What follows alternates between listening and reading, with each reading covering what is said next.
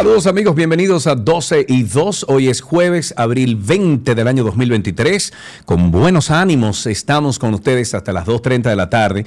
Lamentablemente nuestra queridísima Karina no estará con nosotros hoy, está resolviendo algunos temas, pero estoy yo y me van a tener que aceptar y querer como yo soy. Así como dice, quiéreme como soy.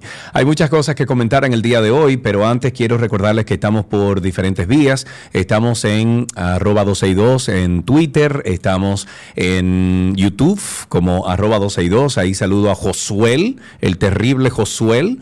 Eh, también a Yasmín, a Joana, está José Antonio, eh, déjame ver, Celso también. Gracias a Dan Joel Díaz, está con nosotros ahí también.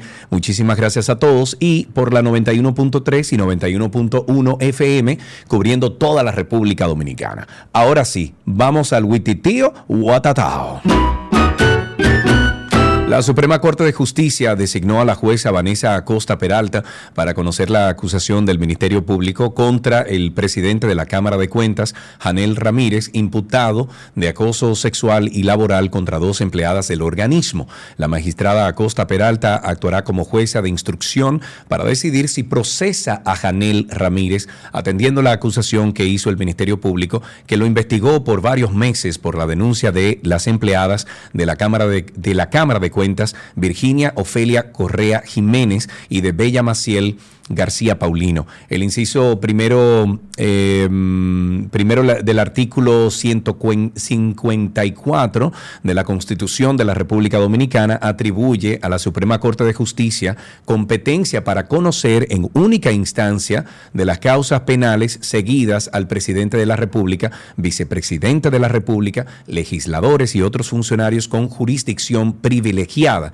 La querella fue presentada por las abogadas Bella Maciel García Paulino, Virginia Ofelia Correa Jiménez, empleadas del Departamento de Auditoría perdón, del órgano fiscalizador del Estado a través de sus abogados. Ellas denunciaron a Janel Ramírez por acoso sexual y laboral. En otro tema, el Fondo de las Naciones Unidas para la Infancia, UNICEF, en el marco de la Semana Mundial de Vacunación, eh, hizo la advertencia de que el 15% de los niños en República Dominicana no ha completado el esquema de vacunación.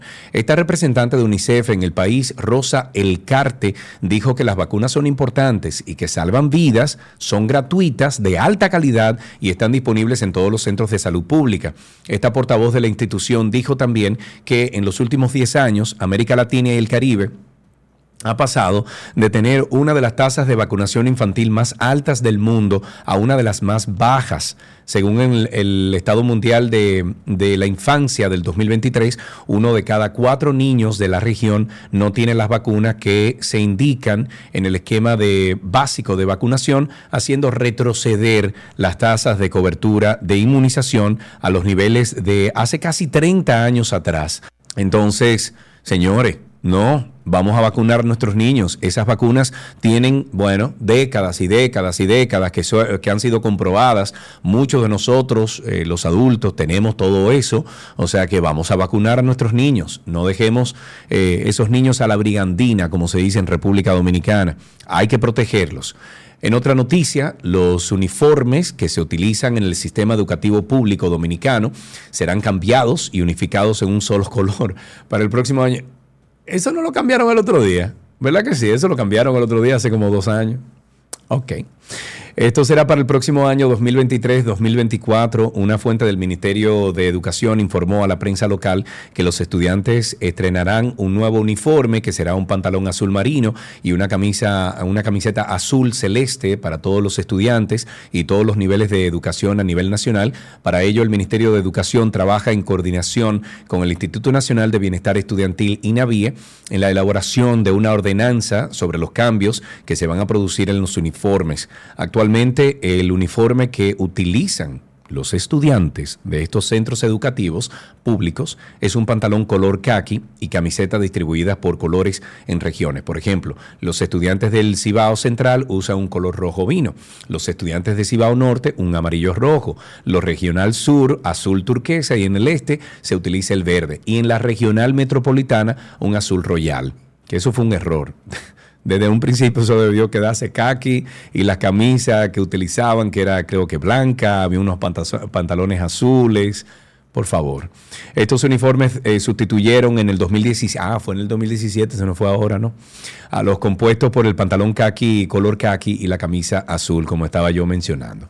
Señores, si ustedes estandarizan las cosas, miren cómo em, este muchacho Ford, el, que creó la línea de ensamblaje de Ford, decía, usted puede tener un carro Ford de cualquier color siempre y cuando sea negro. ¿Por qué? Porque él entendió en el año 1901, 1902, que si él estandarizaba la forma en que él hacía los vehículos, pues podía vender más vehículos, la gente le llegaba más vehículos, pero no tenía que ver, eh, bajaba los costos, que ahí está el asunto.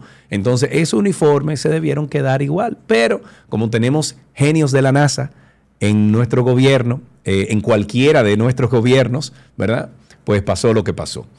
En otro tema, la cuota de género de cara a las elecciones eh, dirigentes políticos de diferentes partidos depositaron ya en el día de ayer ante el Tribunal Constitucional una acción urgente de inconstitucionalidad contra el artículo 142 de la ley de régimen electoral, ya que afirman que viola el principio de igualdad de cara a la contienda electoral del próximo año. El grupo de mujeres políticas eh, dijeron que con la promulgación el pasado 17 de febrero de la ley 2023 orgánica del régimen electoral, estoy citando, se ha materializado un duro golpe para el cumplimiento de las cuotas de género y la paridad luego de tantos años de lucha contra los obstáculos que siguen enfrentando las mujeres dominicanas a la hora de participar en la vida política.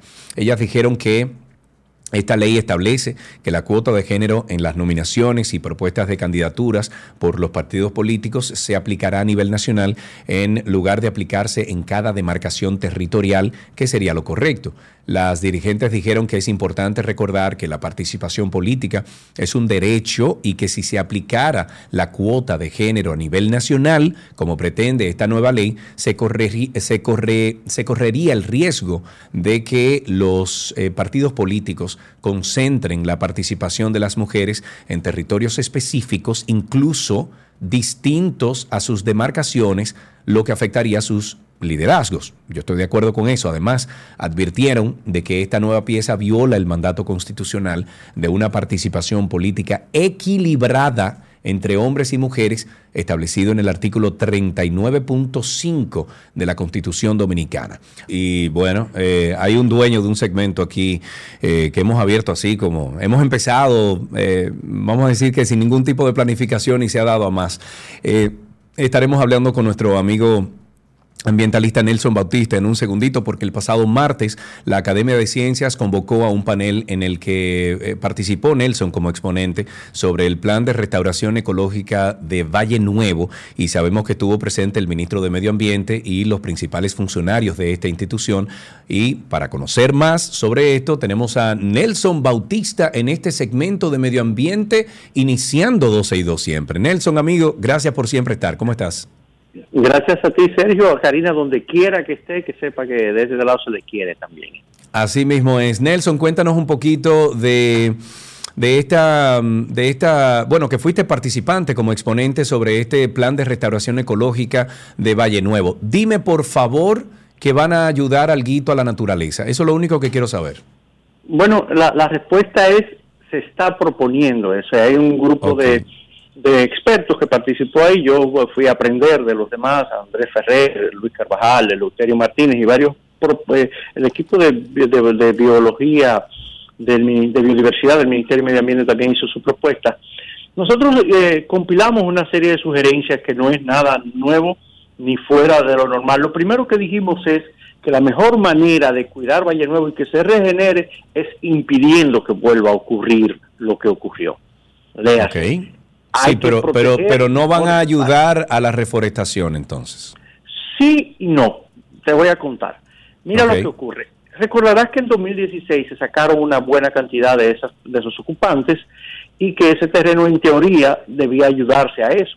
Pero resulta que por descuidos de mucha gente esos terrenos al día de hoy todavía están ocupados por vacas, chivos, ovejos, cerdos, y no hay manera de que tú siembres un millón de plantas crezcan mientras las vacas están pastando ahí y se la están comiendo. Entonces, por eso decimos que la primera medida es proteger lo que existe, aumentar la vigilancia a los guardaparques y las casetas y dimos números cuántos son, cuántos guardaparques, cuántas casetas, dónde deben de estar, qué necesitan desde el punto de vista logístico, vehículos, eh, suministros, motocicletas, hasta mulos. O sea, lo presentamos todo con cantidades y con números. En lo que te concierne, lo que tú dices, vamos a ayudar a la naturaleza. Nuestra propuesta incluye el establecimiento de cuatro viveros en diferentes altitudes y localidades del Parque Nacional. Mucha gente ignora que ese Parque Nacional tiene un efectos en el área de Pinalito, en Blanco, Bonao, en el sur del país, en Asua, por el lado de Guayabal, en la provincia de Ocoa, también en la zona de las Espinas, y desde luego por Constanza en la zona de la Siberia y Montellano. Entonces, ok, esos viveros que se van a instalar ahí para una mayor eh, o una más fácil distribución de esos árboles que ustedes piensan ayudar, o sea, con los que ustedes piensan reforestar. Mira, la propuesta primera es que ese parque nacional debe regenerarse solo en sentido general. Ay, no. Sin Embargo, sin embargo, espera serio, es que ya la experiencia ha demostrado a lo largo de los años que la regeneración inducida, artificial que se hizo, que se ha hecho siempre en, esas áreas protegidas ha sido mal conducida. Entonces, la propuesta Bueno, pues condúcanla bien entonces. Eso, esa es la respuesta. por eso, esa la respuesta es, en las áreas donde el parque tiene cobertura boscosa que no ha sido tan afectada, dejar que se regenere solo. En la zona donde ya los agricultores le han dado en la madre, en buen castellano, nosotros estamos, ¿por qué los cuatro viveros? No es solamente el tema estratégico de la ubicación, es que hay plantas especializadas en cada una de esas altitudes que solamente se dan ahí. Entonces los viveros deben de... Pero, pero perdón, eh, Nelson, hoy estamos que fabricamos una oreja de un tejido de un, de un, de un, eh, de un cochino, de un, de un puerco. Tú no me puedes decir a mí que de unas matas de eso ustedes no pueden reproducir esas matas y sembrarla ahí mismo. Mira, aunque tú lo creas, no lo creas, es un poquito más complejo que eso, pero la idea de especializarla, y te voy a poner un ejemplo bien puntual. La planta de ébano, que es una magnolia, una planta endémica única de este Lindísimo, sí. Eh, no, no hay forma mm, práctica de tú tener una buena producción fuera de su área de, contexto. Y eso está por allá por las neblinas, en la parte alta de contexto. Pero un vivero cerca de ahí, tú reproduces esas especies ahí y puedes ayudar con esa misma planta que se dan ahí a introducirla de nuevo. En las zonas de pino, del pino occidental, ocurre lo mismo. Nosotros tenemos que tratar de dejarlos por ahí mismo y tratar de colocarlo y una cosa que se llama especie pionera, que son plantitas, Ok, Nelson, te interrumpo un momentico. Si te estás moviendo, acércate a una ventana y quédate ahí, no te muevas porque te puedo perder. Sigue, continúa. No hay problema. Pues sí, te decía que las plantas pioneras, que son árboles diferentes, arbustos pequeños y demás, que no es fácil reproducirla fuera de ahí. Entonces la idea es sí, serio, hay que ayudar, nosotros tenemos que hay que ayudar a las zonas que han sido más afectada por la mano del hombre, pero hay que ayudarlo esta vez con criterio técnico y científico, no a lo loco. No me, interesa, me interesa mucho saber, Nelson, eh, porque sin voluntad política, lamentablemente aquí no pasa nada. Entonces, tanto que se ha criticado al ministro Seara Hatton, ¿cuál fue la posición del ministro en cuanto a estas propuestas que ustedes hicieron? El, el, ministro fue muy bien receptivo, dijo que las iba a estudiar y que iba a tratar de, de implementarla en conjunto con la propuesta que está haciendo sus técnicos. Eh, más, además del ministro, el propio presidente de la República ha solicitado que le hagan llegar este plan de restauración y nosotros tenemos confianza en que van a coger la mayoría de la propuesta. Insisto, desde ahora lo más importante es que impidamos que pase otro incidente de fuego y que terminen de sacar la bendita agricultura y ganadería del parque. Ok, ¿qué se espera entonces, en Nelson, que ocurra al respecto de de, bueno, de este parque nacional que estamos hablando, de otros parques, de otras locaciones, eh, que son afectadas siempre por, el por los incendios y la situación de nuestros bomberos forestales. ¿Llegaron a algún acuerdo con eso también? Te lo pregunto porque ayer yo participé de un social talk eh, aquí en Bávaro y una de las preguntas al final de, la conversación que tuve con eh, quien dirigía la entrevista, eh, se hicieron preguntas del público y alguien se, se, paró a hacer la pregunta o el comentario de que qué íbamos a hacer como comunidad, todos aquí en Punta Cana, Bávaro, sobre estos incendios. y es algo palpable, es algo que ocurre todos los años, es algo, es una preocupación para todos los ciudadanos que vivimos cerca de estos incendios, porque al final lo que estamos eh, respirando es tóxico, eh, es, es una micropartícula de toxina que se queda en nuestro cuerpo y por ahí María se va. Entonces, ¿qué hablaron de ustedes de eso? ¿Hablaron de los bomberos? Desde luego, incluso tuvo una participación el jefe de bomberos forestales, Jerónimo Abreu, que es una persona altamente preparada. Nos hemos dicho otras veces, los bomberos forestales nuestros tienen una altísima preparación, sirven de instructores a otros países. Lo que necesitan, una vez más, es apoyo. El presidente Abinader lo recibió la semana pasada, le ofreció seguros médicos de mejores condiciones, incentivos y le prometió finalmente que van a volver a equiparlos. Es una promesa que no es nueva y en el caso de este gobierno, del, del, caso puntual del presidente Abinader, nos consta que lo ha intentado dos veces al menos poniendo recursos para ello.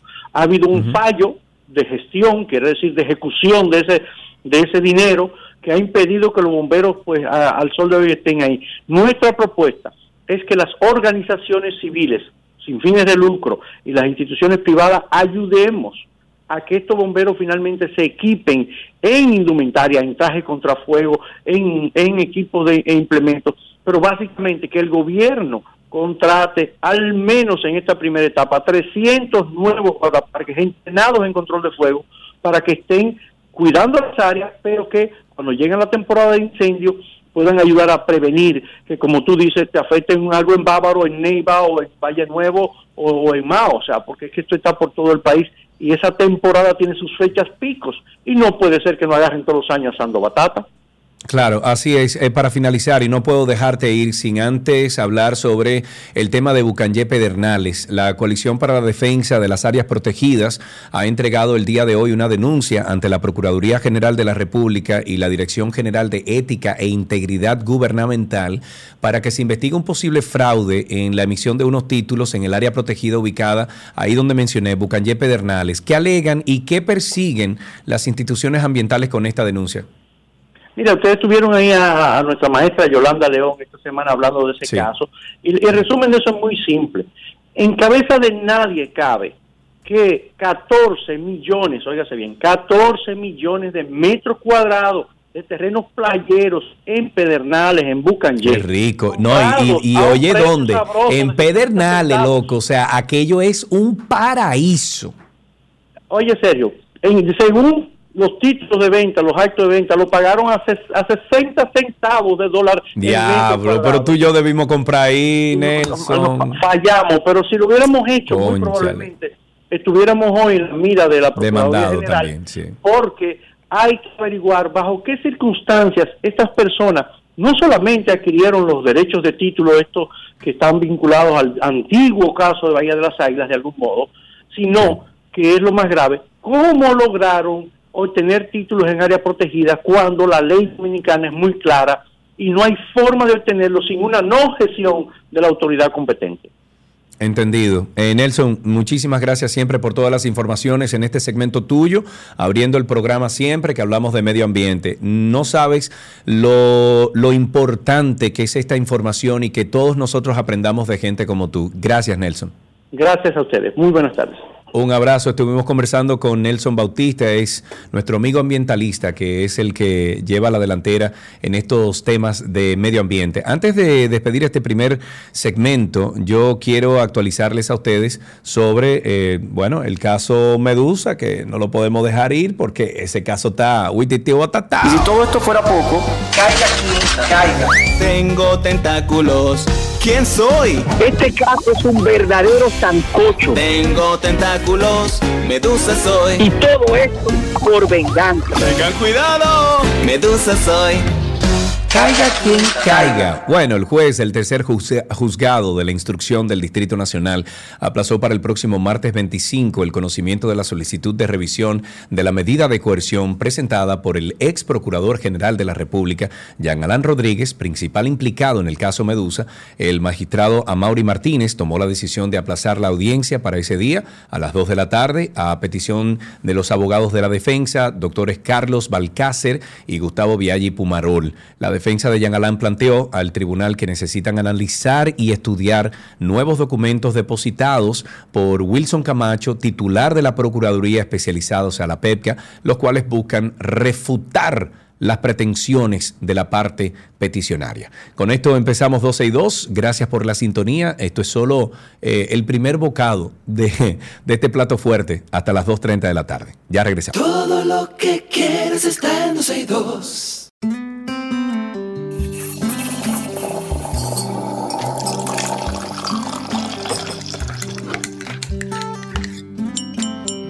Estamos en nuestro cafecito de las 12 y como ustedes saben, cada jueves, aquí todas las semanas, invitamos a un cafetero conocido por ustedes. Hoy nos vamos a sentar a tomar un café con el actor Erling Saúl. ¿Cuánto tiempo, amigo? ¿Qué de tu vida? Demasiado, Sergio. Bueno, ahí te sigo y te veo en Instagram, Twitter. Igual, yo te veo a ti, te sigo, pero Sí. tenemos mucho tiempo que no compartíamos una conversación. ¿Qué de tu vida, loco? ¿Cómo estás? Súper bien, súper bien, creando, haciendo muchísimas cosas en el arte. Esperemos en algún momento nos volvamos a, a encontrar. ¿no? Claro, yo sé que sí. Tú sabes que cuando te abordamos y vimos lo que eh, los proyectos que estás promocionando ahora y eso, nos llegó la idea de preguntarte si tú eras cafetero y nos dijeron que sí. Entonces empecemos por ahí. ¿Quién te introdujo al mundo del café a ti? Fíjate que mi abuela, cuando estaba pequeño, siempre ese cafecito con pan no, no faltaba.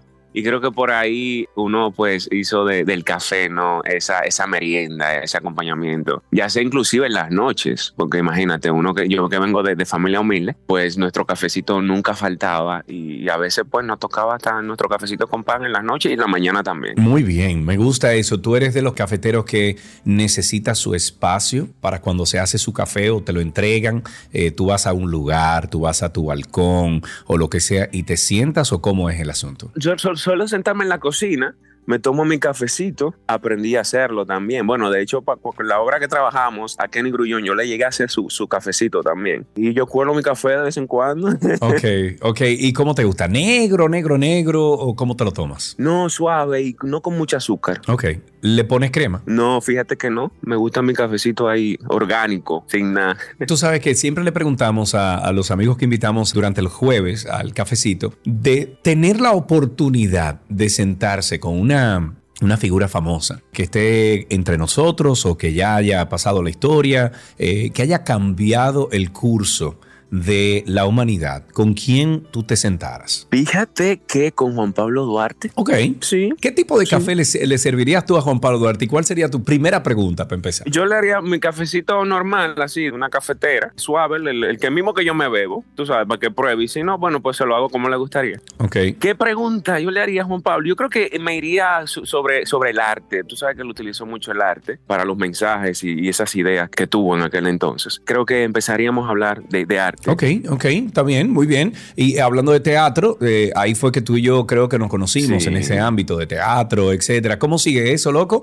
Eh, cuéntame un poquito porque ya tú eres un actor reconocido. Cuando tú y yo nos conocíamos, eh, tú estabas empezando incluso. Entonces, ya tú has hecho obra de teatro, loco, de cualquier tipo. Cuéntame si esa es tu pasión o te apasionas más el cine, eh, la televisión, la radio. ¿Qué haces? Mira, estoy haciendo televisión justamente ahora, pero yo, yo prefiero englobar como la actuación, ya sea para televisión, cine o teatro. He tenido la suerte de estar en los tres ámbitos, ¿no? Y ahora mismo no estoy haciendo teatro, lo que estoy en el cine y haciendo televisión. Haciendo cine y televisión, ok. Y el teatro entonces lo ha puesto como, mm, no a un lado, pero está mermado. No mermado, sino eh, esperando buenos proyectos y tú sabes también del tiempo que, que necesita uno para hacer teatro. Entonces a veces te... Bueno, de hecho, ahora mismo terminé de hacer una película con Tabaré Blanchard, pero justo me habían propuesto hacer microteatro. Entonces estaba en Baní, el asunto de tiempos, y dije, bueno, pues el teatro ahora hace una pausa y me voy al cine. Perfecto. Cuéntanos entonces del cine. Eh, hay un proyecto que estás promocionando que viene por ahí. Cuéntanos de eso, tu experiencia, cómo llega a ti este proyecto. Uy, casting, man, casting, como todo casting. Que oye, que, que déjame decirte algo, el casting, hasta los actores más actores y famosos del mundo van a hacer su casting. Eso es aquí en República Dominicana, que de, de vez en cuando alguien dice, yo casting, yo no voy a hacer casting. Yo no entiendo. Y tuve esas grandes figuras haciendo casting casting. Claro, hay que ver porque entiendo y no entiendo, tú sabes, porque me han tocado casting que yo digo, en serio, a estas alturas, de esta forma. Claro, pero, pero hay que hacer su casting. Entonces, fuiste a casting y ¿qué pasó? A mí me encanta hacer casting, loco, porque yo siento que es un entrenamiento, un entrenamiento constante, yo lo veo así.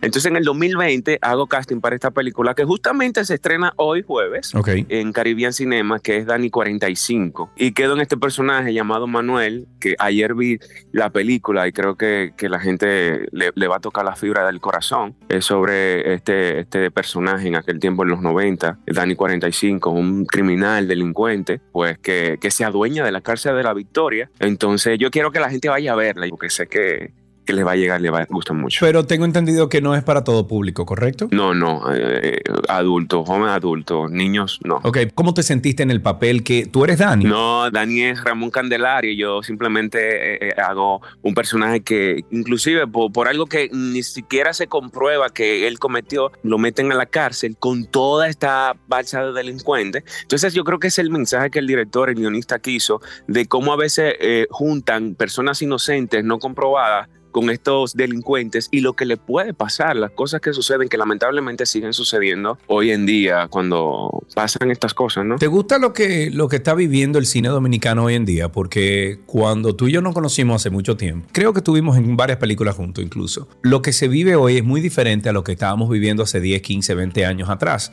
Entonces, ¿cuál es tu valoración ahora mismo del cine dominicano de lo que se está viviendo hoy en día? Un crecimiento constante. En ese tiempo todo era comedia, ahora vemos, no, mira, Dani 45. Lo que viene de Tabaré también es otra cosa totalmente. Con Ángel Muñiz también he tenido el chance de trabajar. Con él tengo mi primer protagónico que próximamente se va a trabajar eh, y presentar, presentar más bien. O sea, ha sido una evolución constante en cuestión de género y también eh, en calidad y ha abierto muchísimo a que nuevos talentos también tengan el chance de, demostrar de qué están hechos en el cine. Si hay un actor o una actriz que tú admiras, dominicano, internacional, ¿con quién tú quieres trabajar? O un director, o un director también. Wow, wow, wow. Bueno, de afuera me encantaría Pedro Almodóvar. Diablo, me lo, oye, me lo robaste. Yo tengo una fijación desde hace 20 años más o menos de que yo quiero trabajar en una película que me dirija Almodóvar. Con eso yo cierro mi ciclo de películas para siempre. Ay, ay, ay. Porque loco ese tigre, hermano. Debe ser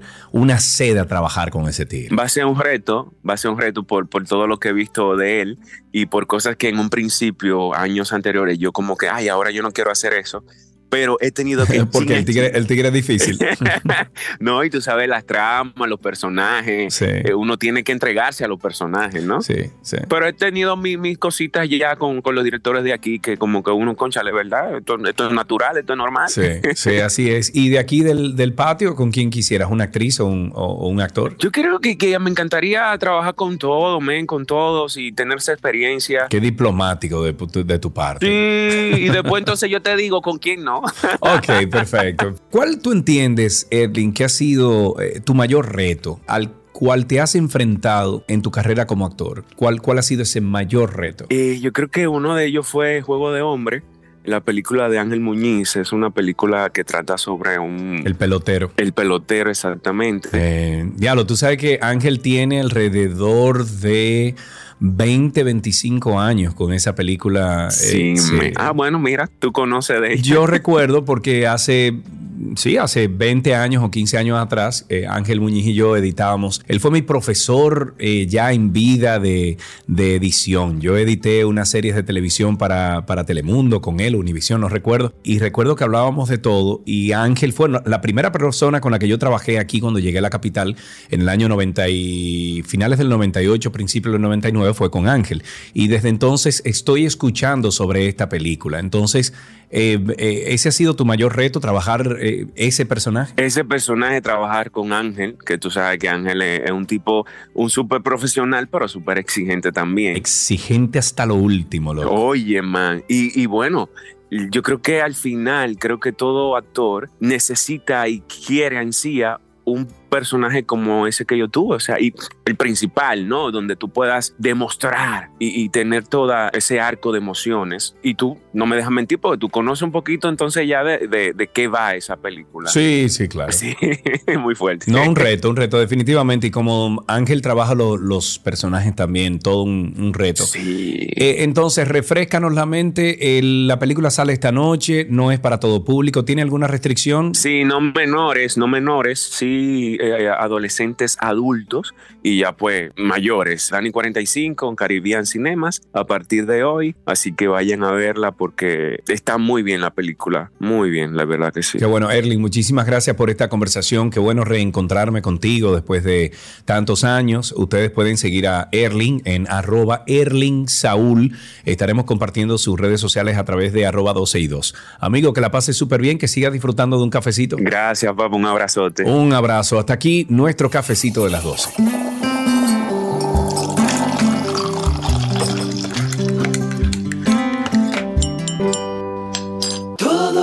Que quieres está en 12 y 2.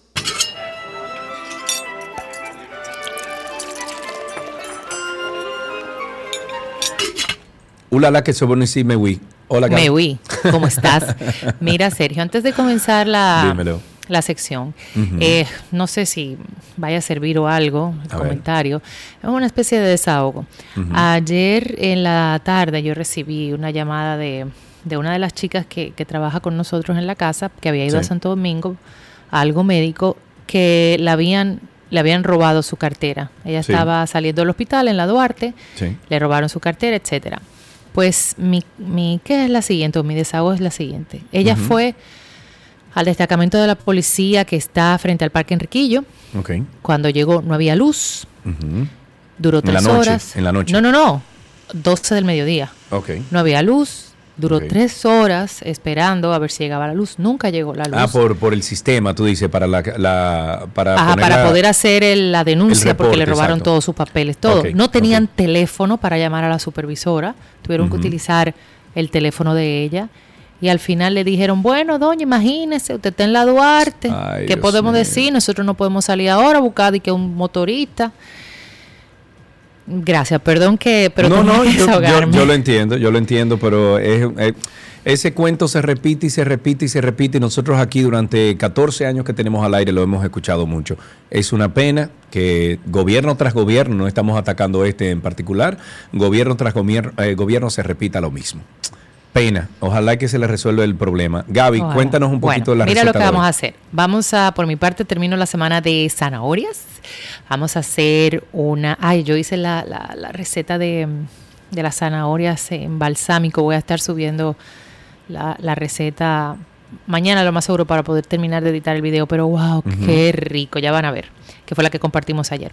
Eh Vamos a hacer esta semana, digo, esta, en el día de hoy, un soufflé de zanahoria.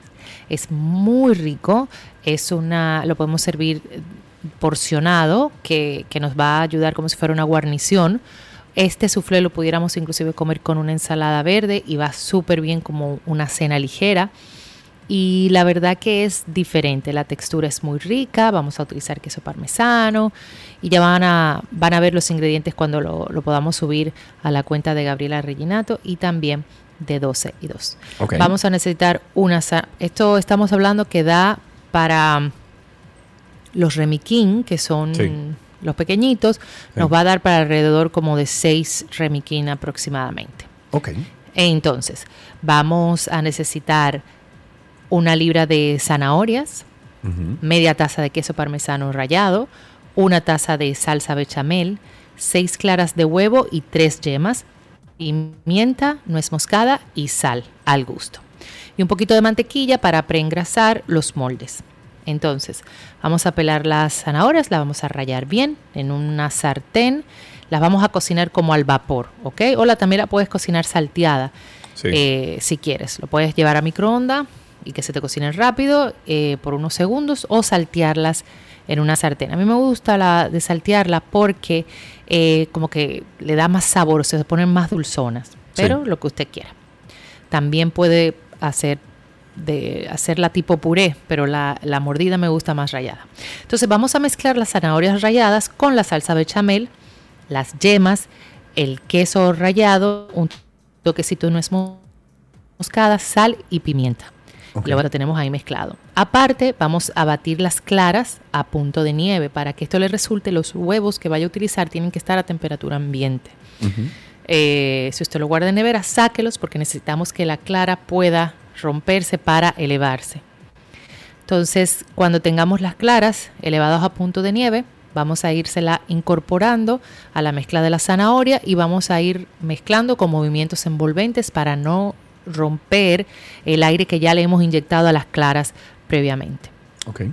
Vamos a engrasar con mantequilla los, los moldecitos individuales, como te había dicho los remiquín, que también lo puedes hacer en un molde en un molde grande, pero tiene que estar preengrasado y sí te recomiendo eh, que lo, lo, hagas con mantequilla.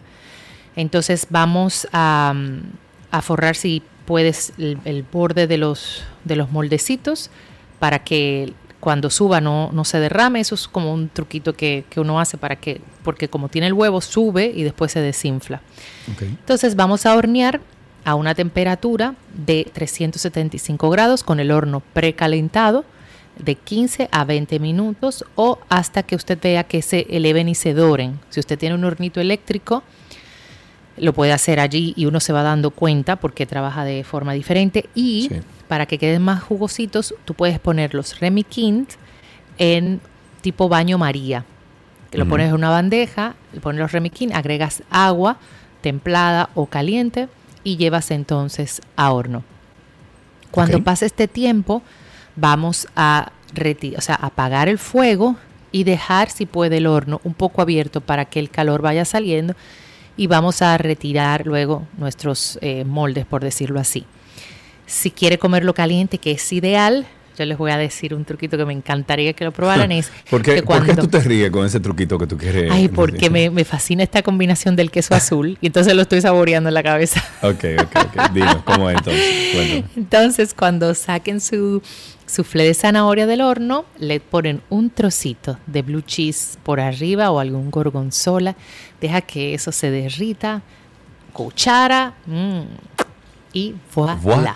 Muy bien, Gaby, muchísimas gracias siempre por la receta. Ahí te envié cinco recetas con zanahoria que nos da ChatGPT por si las quieres ah, considerar. Sí, la, la, estoy viendo. Viste, le puse cinco recetas de. No, bueno, dice ahí la sopa de zanahoria con sí, apio, sí. un puré, de puré. zanahoria, un risotto, risotto de, zanahoria que suena buenísimo. Lo hemos hecho así mismo. Ah, tú lo has hecho. ¿Tú lo, tú lo, lo hemos hecho sí en el programa. Ok, ok. Una ensalada de zanahoria y remolacha que también mm. suena muy buena y un pastel de zanahoria que te mandó ahí.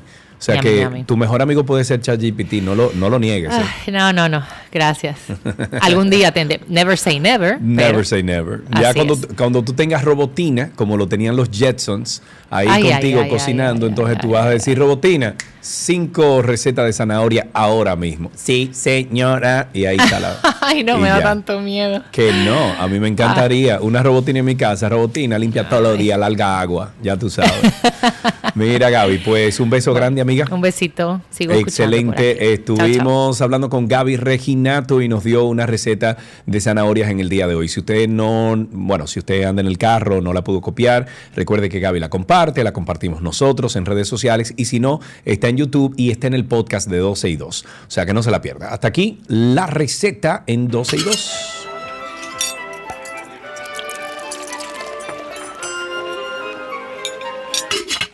Lo que quieres está en 12 y 2.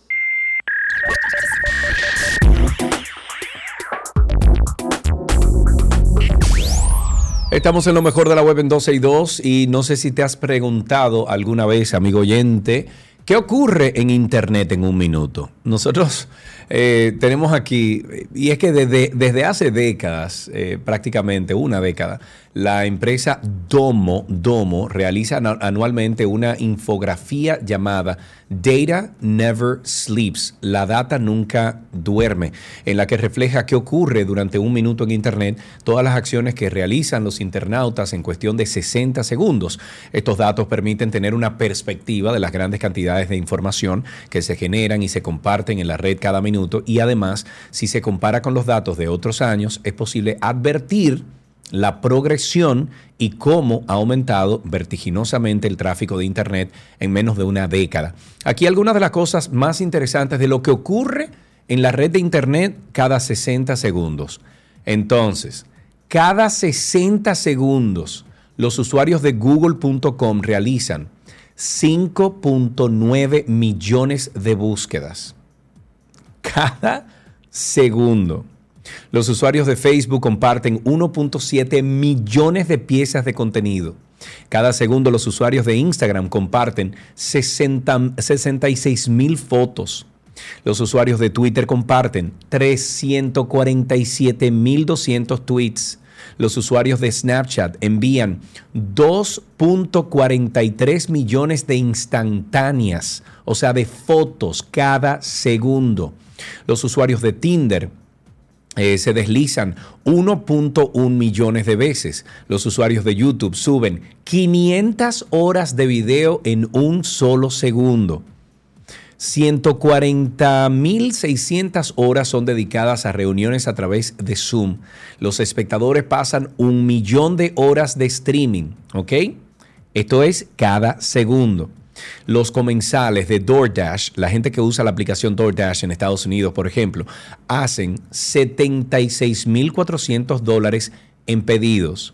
Los compradores de Amazon gastan, wow, cada segundo 443 mil dólares. Los usuarios de Venmo envían 437 mil 600 dólares cada segundo. Los compradores de criptomonedas adquieren 90.2 millones de dólares en criptomonedas. Los asistentes a eventos online compran 12.900 dólares en tickets. Los usuarios de correo electrónico envían 231.4 millones de mensajes. Y finalmente, en un segundo, la gente envía 16 millones de mensajes en SMS. O sea, SMS que no es digital, es la forma antigua de mandar los, de enviar los, correos, eh, perdón, los textos. Cada segundo envían 16 millones de mensajes SMS. Si usted quiere saber estas cifras, si quiere compararlas, si quiere escudriñar un poquito más, lo puede hacer a través de la publicación que vamos a hacer nosotros a través de redes sociales para que ustedes también puedan eh, ver estas analíticas. Es a través de 13bits.com. Ahí en YouTube la estoy poniendo en el comentario para que los amigos eh, lo puedan ver ahí en YouTube. Dice Josuel a través de YouTube que el SMS lo usan mucho en Gringolandia, sí, es verdad en Gringolandia porque como hay una mezcolanza de tantos sistemas operativos, que no es solamente de que iPhone y Android, eh, como mayormente utilizamos aquí en República Dominicana, pues entonces ahí se vuelve eso un, lío. Y sí, se utilizan mucho. Ahí les dejé a ustedes la dirección para que ustedes también puedan verlo. Eh, interesantísimo. No sabía que los compradores de Amazon gastan tanto dinero en un segundo. 443 mil dólares. Huáscala cacháscara. Así finalizamos esta, esta, este segmento de lo mejor de la web aquí en 12 y 2.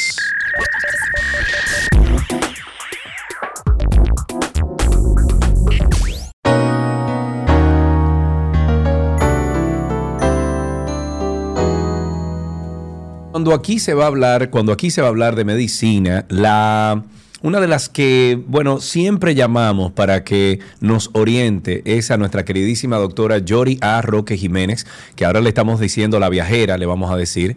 Es infectóloga, internista y en el día de hoy nos actualiza con todas las noticias del mundo de, medicina. Yori, ¿cómo te fue por los países entonces? Mira, tú sabes que para dar estas noticias actualizadas hay que ir a los congresos, hay que ir a... Ese, espérate, espérate, espérate, Ese es tu pretexto. Tú me vas a decir a mí que te dije viajera, que andaba por Italia, que sé yo qué, que fue un congreso. Pero, pero terminamos en Dinamarca, donde era el, el, el, 33 congreso eh, de la... Eh, Sociedad Europea de Enfermedades Infecciosas y allí estuvimos, como, como digo, actualizándonos un poquito, viendo cosas de, allá, de los mundos avanzados, para ver cómo se pueden aplicar aquí. Así que sí, claro. Vamos arriba entonces, empecemos por los casos de muerte por un cuadro infeccioso en la maternidad de los Minas que tanto hemos hablado.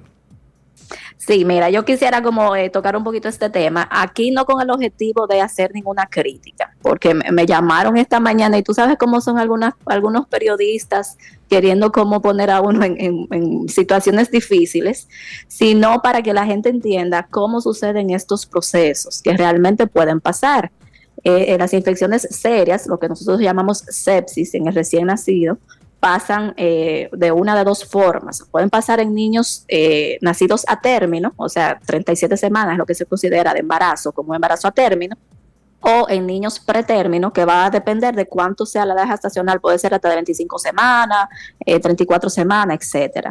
Y sí pueden suceder por eh, varias razones. Lo primero es que, eh, por ejemplo, la madre tenga un, problema infeccioso. Hay una entidad que se llama corionionitis, que es cuando se infecta el líquido amniótico, lo que rodea al bebé, y esto entonces pasa al bebé y ocurre una infección desde que el niño nace, eh, recién nacido está infectado. Pero, un momentico, pero, pero ese líquido amniótico o ese, esa placenta que envuelve al bebé no es precisamente para cubrir, eh, para proteger al bebé de este tipo de cosas.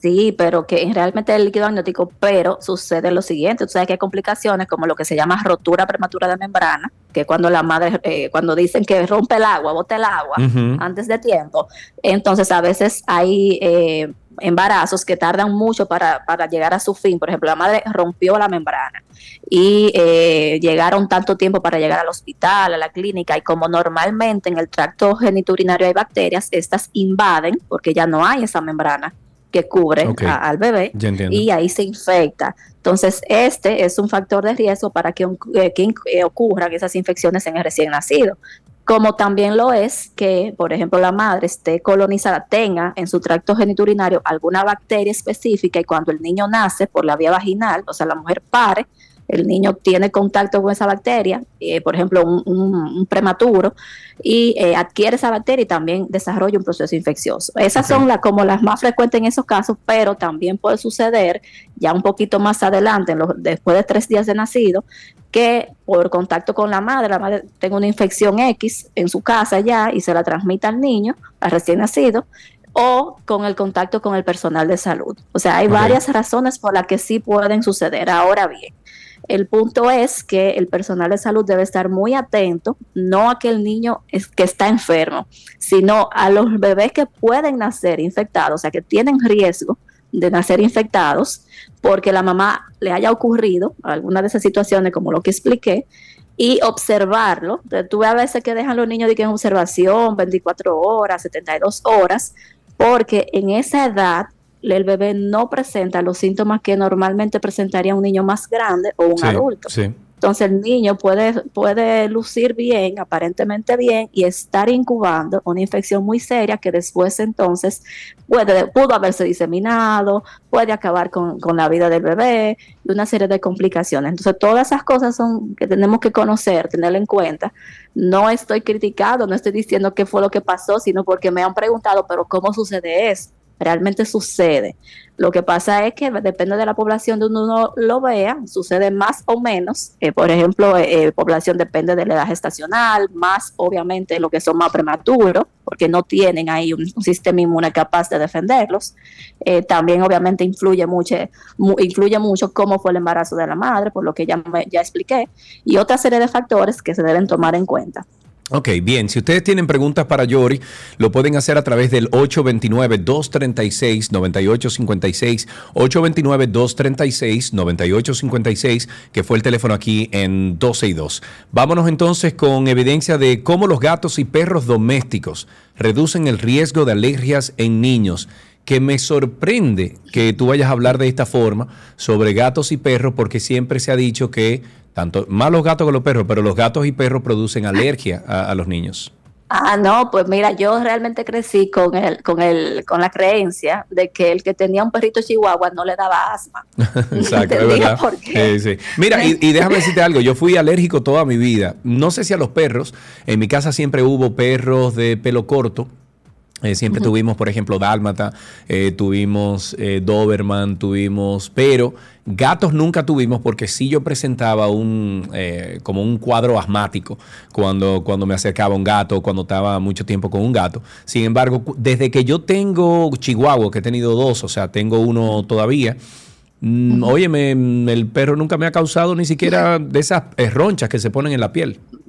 Pues escucha esta, esta investigación fue llevada a cabo en Japón, se publicó el miércoles pasado en la revista Plus One y demostró que la exposición a gatos y perros inútero o temprano en la infancia, que, porque quizá por eso tú te excluyes ahí, ¿verdad?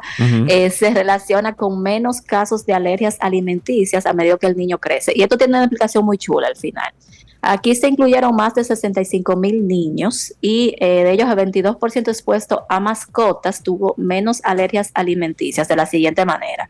Los expuestos a gatos tenían menos riesgo de alergias a granos, harina y huevos mientras que los expuestos a perros se relacionó con menos riesgo de alergias a las semillas, al huevo y a la leche. De manera sorprendente, los niños expuestos a hámster tuvieron un ligero mayor riesgo de alergias a las semillas. Entonces, que ellos han estado investigando sobre esto y más o menos se relaciona con, que la exposición a este tipo de mascotas altera el microbioma de los infantes, el famoso microbioma, y las madres en una manera positiva, lo que promueve la tolerancia inmune a alergenos en lugar de desarrollar sensibilidad a alergia alimenticia. Eso es como cuando la mamá decimos, déjalo rodar para que desarrolle inmunidad. Es más o menos esto. Estudios anteriores han demostrado cómo impacta el ambiente higiénico en esto de, de los niños. Por ejemplo, niños que crecieron en granjas tienen unos eh, menos alergias que aquellos que crecieron en áreas urbanas y esto es obviamente por lo limpio de las áreas urbanas. Claro, claro, Entonces ahí está un poquito la razón de, de déjalo rodar para que desarrolle inmunidad. Mira, dice, pregunta Josué a través de YouTube que qué hace entonces, él es alérgico a los gatos políticos, que qué puede hacer con eso. Eh, yo de política no sé. no, me entra en Ay, Yori. Mira, tenemos a nuestra queridísima Estela que tiene una pregunta para ti, Yori. Estela, me lo dijo Estela. Hola, amor, ¿cómo estás? Hola, cariño. Hola, cariño. Tu voz me da, óyeme, tu voz, Estela, me da una paz y una tranquilidad y una alegría cada vez que tú llamas a este programa. Yo me voy a tener que juntar contigo a tomarme un café un día. ¿Cuándo es que van a hacer karaoke otra vez? No sé, tenemos que hacer ese karaoke. Cuéntame, ¿qué pregunta tienes para Yori? Eh, hola, doctora, ¿cómo está? Hola, hola, muy bien, gracias por tu llamada. Muy bien, esto es viejísimo, que yo lo vi en un reportaje. Eh, para ver si usted me explica como doctora, ya que están hablando de niños y neonatos y enfermedades y todas esas cosas, y cómo, cómo es posible que una madre se le encapsule y mueran los fetos dentro, eh, estando embarazada y no se den cuenta y eso queda ahí. A ver si me puede dar un poquito de luz. Le explico por la radio, gracias.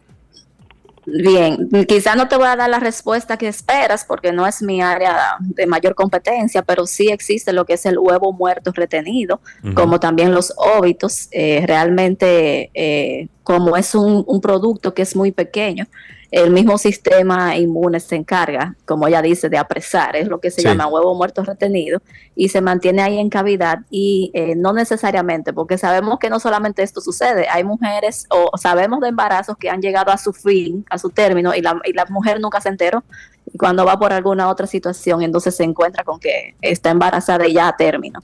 O sea que hay varias cosas ahí que influyen que quizás yo no te pueda explicar, pero de que pasa, pasa realmente. Ok, eh, vamos con el problema, el problema del fentanilo, eh, doctora, porque el otro día, Cari y yo, eh, ayer o antes de ayer, estuvimos hablando sobre esto. Hubo un oyente incluso que, que, se comunicó con nosotros aquí al programa para decirnos que ya ha perdido dos o tres amigos por sobredosis de fentanilo, porque la, los productos ilegales, drogas ilegales que se están vendiendo aquí en República Dominicana, los VAPE, etcétera, ya están conteniendo, contienen este... este está mezclando. Exactamente. Entonces, cuéntenos un poquito del fentanilo. Eh, advierta usted misma a los padres de lo que tienen que observar en sus hijos al momento de ellos usar vapes, etcétera.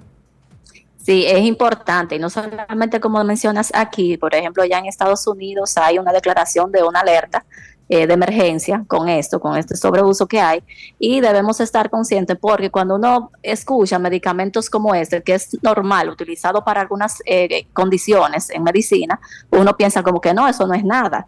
Sin embargo, el fentanilo es un medicamento que pertenece al mismo grupo que la heroína. o sea, son opioides que activan eh, áreas en las células nerviosas del cerebro y en el cuerpo, llamados receptores opioides, que bloquean las señales dolorosas entre el cerebro y el resto del cuerpo. O sea, a ti no te va a doler nada.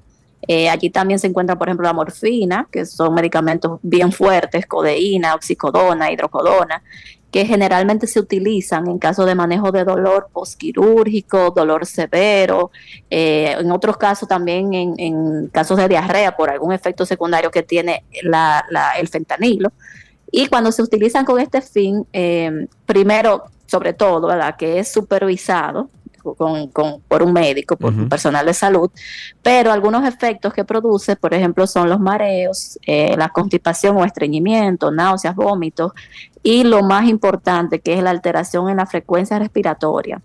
Es decir, eh, uno comienza a respirar menos porque comienza a perder eh, la capacidad de respirar o la habilidad de respirar normal pero también produce euforia, que es justamente eh, el efecto por el que se está siendo tan famoso, como ya mencionabas, porque se está utilizando en sustitución de la heroína. ¿Qué pasa? Que cuando la persona comienza a utilizarlo de manera eh, prolongada, puede generar tolerancia, dependencia física, igual que otras drogas, y lo que se denomina desorden del uso de opioides, que tiene un riesgo muy alto de una sobredosis y obviamente la muerte. Eh, ese efecto más grave que yo mencionaba, que son las alteraciones respiratorias, eh, restringe esa habilidad de que uno pueda respirar y obviamente produce una insuficiencia respiratoria que llega a un paro respiratorio y con eso la muerte. Eh, cuando hay una sobredosis. Y algo que llama mucho la atención es que quizá la gente piensa que la sobredosis es más común en las personas que ya están como adictas y que comienzan a aumentar la dosis. Sin embargo, eh, las personas que están más a riesgo de sobredosis son aquellos que la utilizan por primera vez. Sí.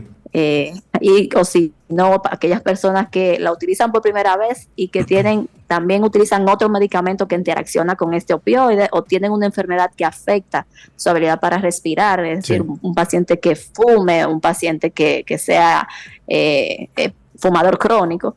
Entonces, todas esas cosas hay que tenerla en cuenta y como dices a los jóvenes que ahora Realmente, voy a decir Mira, es que, es que tú sabes qué es lo que pasa. Mira qué es lo que pasa, Yori. los vapes, eh, incluso las drogas ilegales, la marihuana, etcétera, no son reguladas en República Dominicana. Entonces aquí puede pasar y entrar lo que sea. El narcotráfico se va a apoderar de todo eso. Le echan veneno, le echan veneno de ratón, le echan de todo a ese tipo de sustancias con tal de generar lo que la sustancia pura en otros, eh, en otros países que son reguladas y que, y que son eh, que, que, que, que, el gobierno tiene eh, seguro. ¿Un para, control? Exacto, un seguro y un control aquí no se está dando. Entonces, o se regula todo eso porque aquí va a haber una epidemia de esa sobredosis. Lo, o sea, segurísimo eso va a pasar aquí. Yo pienso que estamos teniendo ya el inicio porque yo me sorprendí bastante cuando lo vi hace unas semanas con que aquí en Santo Domingo se había detenido a alguien eh, con algo relacionado con el fentanilo. Señores, yo no le compro, pero jamás en la vida de que un vape, una sustancia de esa de aceite, eh, de que no, que fulano está trayendo, señores, no se metan eso, no se metan eso, que ustedes no saben de dónde viene eso. De dónde viene y cómo viene. Exacto, entonces tengan mucho cuidado, por amor a Dios. Si tienen preguntas, 829-236-9856, ya nos quedan cuatro minutitos con la doctora Yoria Roque Jiménez. Tenemos una pregunta de parte de nuestro amigo Josuel Jiménez en YouTube. Dice, una pregunta, una persona que padeció de Guillain Barré, ¿qué se llama? Guillain, Guillain Barré. Sí. Ok, Barré. Ok, Guillain Barré y lo superó ya de adulto, ¿puede tener secuelas? Primero, que es el Guillain Barré, y segundo, la pregunta que le hace. Mira, la, el Guillain-Barré es una enfermedad neurológica que es desmielinizante. La mielina es como una, se llama una vaina, no es una palabra maldicha por mí. Vaina es como una cobertura que tienen los nervios y que permite el impulso nervioso. Entonces, en el Guillain-Barré se pierde esa vaina, que es la, de, la mielina, por eso se llama desmielinizante, y eh, produce lo que es una flacidez, una incapacidad de movilizar eh, los miembros. Generalmente hay diferentes estrategias y si la persona se, se recupera totalmente, y ya a posteriori entiendo que no quedan secuelas, que si ya fue de niño y si ya tiene más de cinco años, no van a quedar, si no quedó secuela inmediatamente, ya no hay una secuela a posteriori. Ok, muy bien. Tenemos entonces el, el, el tema de la cafeína y el riesgo de diabetes. ¿De dónde sale esto? Mira, esto es de, eh, digo porque nosotros vemos mucho café, un nuevo estudio que se publicó en la revista BMJ que dice que altos niveles de cafeína en la sangre puede reducir la grasa corporal y con esto el riesgo de desarrollar diabetes tipo 2.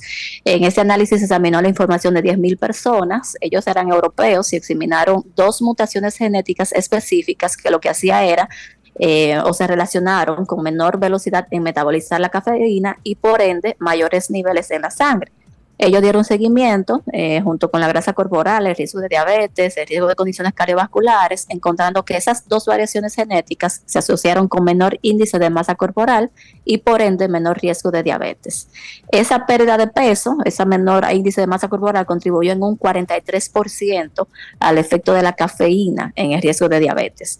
Entonces, ellos más o menos plantean ahí para seguirlo investigando, porque aquí hay una limitante clara, que es que allí habían dos eh, mutaciones genéticas. O sea, habría que ver si esto es extrapolable a la población en general, que no tenemos esas mutaciones, pero sí recordar que otros estudios han demostrado que tomar 3 a 5 tazas de café al día se asocian con menor riesgo de diabetes y enfermedad coronaria. O sea que podemos seguir los cafeteros tomando café tranquilos. Ah, muy bien, eso te iba a preguntar. Bueno, eh, pues Yori, agotamos el tiempo, muchísimas gracias. Déjame ver, aquí hay una pregunta. Eh, Ana Corporán, déjame ver si lo consigo. Ana, que no la consigo, tu pregunta. Eh, ok, eh, Yasmín hace una pregunta interesante. Eh, ¿Cómo determinar si a un niño le faltan algunas vacunas, 7, 12 y 14 años respectivamente? Extravié las tarjetas de vacuna y la, la pediatra no lo tenía actualizado en el sistema. Bueno, ¿qué le decimos a Yasmín? Bueno, lo, que yo le recomiendo es que se haga su catch-up. Hay esquemas para hacer como eh, catch-up, como tú lo dices en español, serio. Bueno, para actualizarse, actualizarse, actualizarse. para actualizarse, exactamente. Si, si le faltan, no sabemos el bueno, vamos a hacerlo como un catch-up, actualizarse y se hace tal esquema. El esquema es un poco diferente, pero se hacen. O sea, si revisan las guías de la CIP, que es la, institución que dice la vacuna cómo es que van, están esas, esos esquemas ahí puestos. Ok, muy bien. Bueno, pues espero que les hayan contestado. Y a usted, Yori, un beso grande. Eh, qué bueno que está por el país de nuevo. A lo mejor en uno de esos viajes, a uno de esos congresos, podemos ir Karina y yo a acompañarte. ¿Te parece? Ah, bueno, seguro que sí. Nosotros te esperamos en el hotel hoy, cuando tú llegues del Congreso. Está bien. Yori, un beso grande. Gracias por estar con nosotros. Bye, cuídense. Estuvo con nosotros la doctora Yori A. Roque Jiménez. Ella es infectóloga e internista de, de, en Santiago y con ella siempre tratamos los temas más importantes de medicina. Ustedes pueden contactar a la doctora y a todo el equipo de Infecto Team en arroba infectoteam, arroba infectoteam. Hasta aquí, medicina entonces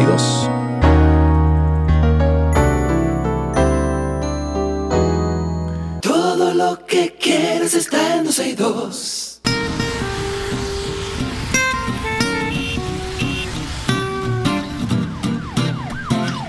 Estamos en Tránsito y Circo y esto llega a ustedes gracias a Marion Autos, tu inversión segura en manos expertas. Se armó lo que se esperaba. Llamen 829-236-9856, 829-236-9856. Es el teléfono aquí en 12 y 2. Estamos esperando sus llamadas para tránsito y circo. Quiero agradecer de todo corazón a Manuel Ventura. Manuel Ventura me, me, invitó ayer a un conversatorio, se le está llamando Social Media Talk. Esto es en Punta Cana, Bávaro.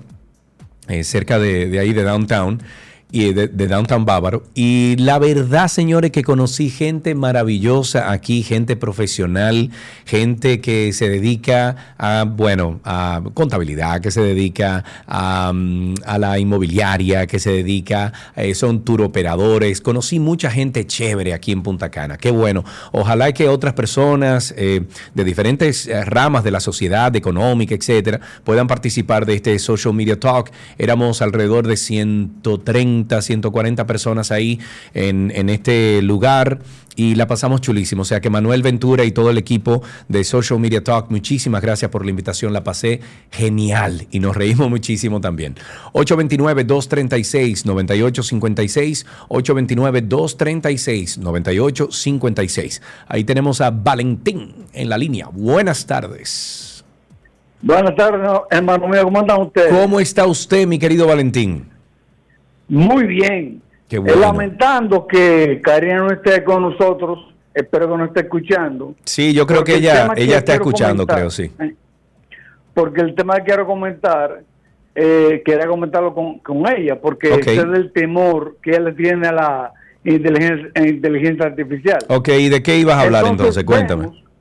el fotógrafo, este, un fotógrafo alemán, que rechazó un premio eh, de una de creatividad. Ajá. Él participó con su una fotografía y, ganó, ganó. Ah, con una de inteligencia artificial, sí, nosotros comentamos eso aquí él incluso.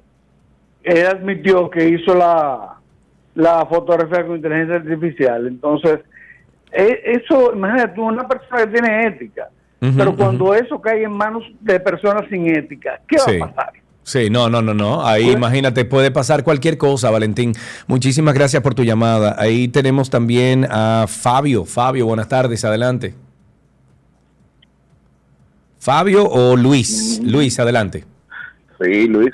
Perdón, Fabio parece que, parece que Fabio cerró. Cuéntanos, Luis. Eh, Sergio, una preguntita, no sé, como tenemos tantos radio oyentes en diversas ramas, me gustaría si alguien asociado a las leyes puede darnos claridad con el tema de los impuestos asociados a los combustibles. Me explico. Tú sabes lo que se destapó ahora de los dos pesos aquello, que una flotilla que estamos pagando y nadie sabe dónde vinieron a parar. Sí.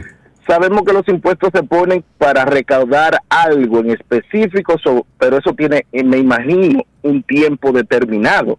O los impuestos que se ponen son eternos. Nadie puede decir se cumplió el cometido del impuesto y esto hay que quitarlo pues realmente tenemos unos cuantos y yo entiendo que ya es prudente y me gustaría saber dónde hay que ir para hacer la solicitud del lugar. Que alguien llame aquí entonces, eso es lo que tiene que hacer, que alguien llame aquí.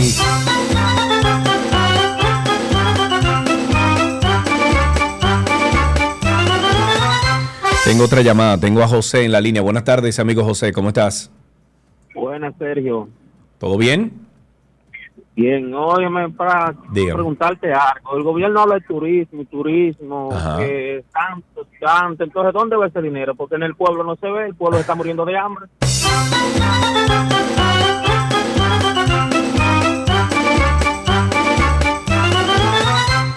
829-236-9856. Esa misma pregunta, José, que te haces tú, nos hacemos nosotros todos los días, porque decimos, sí, está muy bien, estamos avanzando, sí, está muy bien, estamos recopilando mucho más dinero, pero ¿cómo se refleja eso en el, en el pueblo dominicano?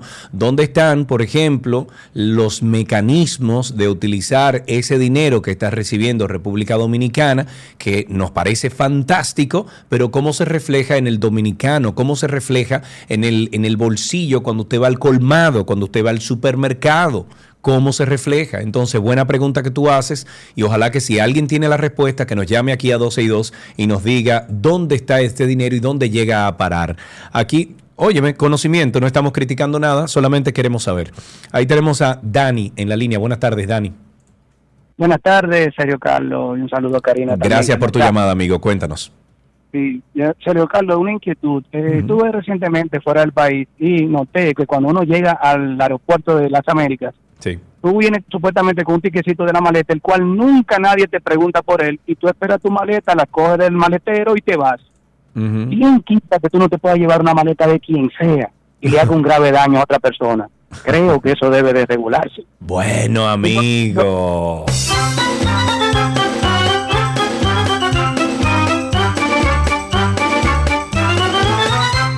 829-236-9856. Eh, me dicen en YouTube si todavía estamos al aire, porque no sé si estamos al aire. Eh, se fue de repente la, la, cuestión y ¿qué pasó? Sí, estamos al aire. Ok, me dicen que sí, que estamos al aire. Tenemos a Carlos en la línea. Buenas tardes, Carlos, adelante. Todo el camino con la 91. Mm, bueno, pero eso me, me da mucho placer a mí, gracias. Yo escuché eh, que un joven dijo que dónde está el dinero, que el pueblo está muriendo de hambre. Ayer vi yo por dos lugares donde hay construcciones y, actividades, están haciendo zanjas y calle y carretera. Sí. Ay, se fue la llamada. Ay, perdón, traté de tomar otra llamada y corté la tuya, Carlos. Perdóname, llama de nuevo, por favor, y perdóname. Ahí tenemos a Juan Carlos. Buenas tardes, Juan Carlos. Buenas tardes, distinguido Sergio. Gracias por su llamada, amigo. Cuéntanos. ¿Cómo ha seguido de tu ojo? Eh, bueno, el ojo sigue molesto. Eh, no me voy a poder hacer esas, eh, esos, ¿cómo se llama? Procedimientos médicos y estudios hasta que regrese de un viaje que voy mañana. Pero estamos ahí, estamos ahí. Yo tengo un año y pico en eso, o sea que vamos a ver cuál es el resultado. Gracias por preguntar, amigo. Gracias, mi hermano. quería decirte, Sergio, no hay seguridad en la autopista de las Américas de noche. Ok.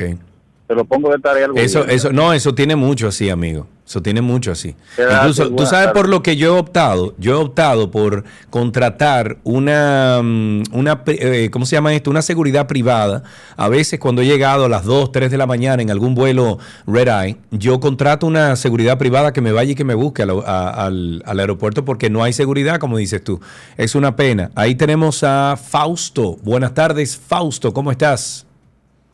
Buenas tardes, buenas tardes, Sergio. Espero mucha mejoría positiva para el ojo tuyo. Gracias, Sergio. Gracias, amigo. Sergio, no te bajones por eso, ¿eh? Ok, tu ojo está nítido. Gracias. Una cosita. Amén. Eh, Sergio, yo quería, yo quería, por favor, ¿qué van a hacer con los motoristas en los elevados, por Dios. A la hora que le den un tablazo a uno, que lo vean tirado. No, tú vas preso. no, tú vas preso. Tú vas preso. Eso lo, lo grande de eso es que tú atropellas un, un, motorista de eso y tú vas preso, pero entonces tú coges y ves y te montas en un elevado y ves como los oficiales de policía se suben al elevado. Además de eso no tienen casco, además de eso los motores no tienen luces, no tienen placa, pero el que está mal eres tú. Pero fíjate, yo le estaban dando continuidad porque eh, lo esperaban en, cuando bajaban, pero ahora ni eso. O sea, eso es dos o tres días ya. Por favor.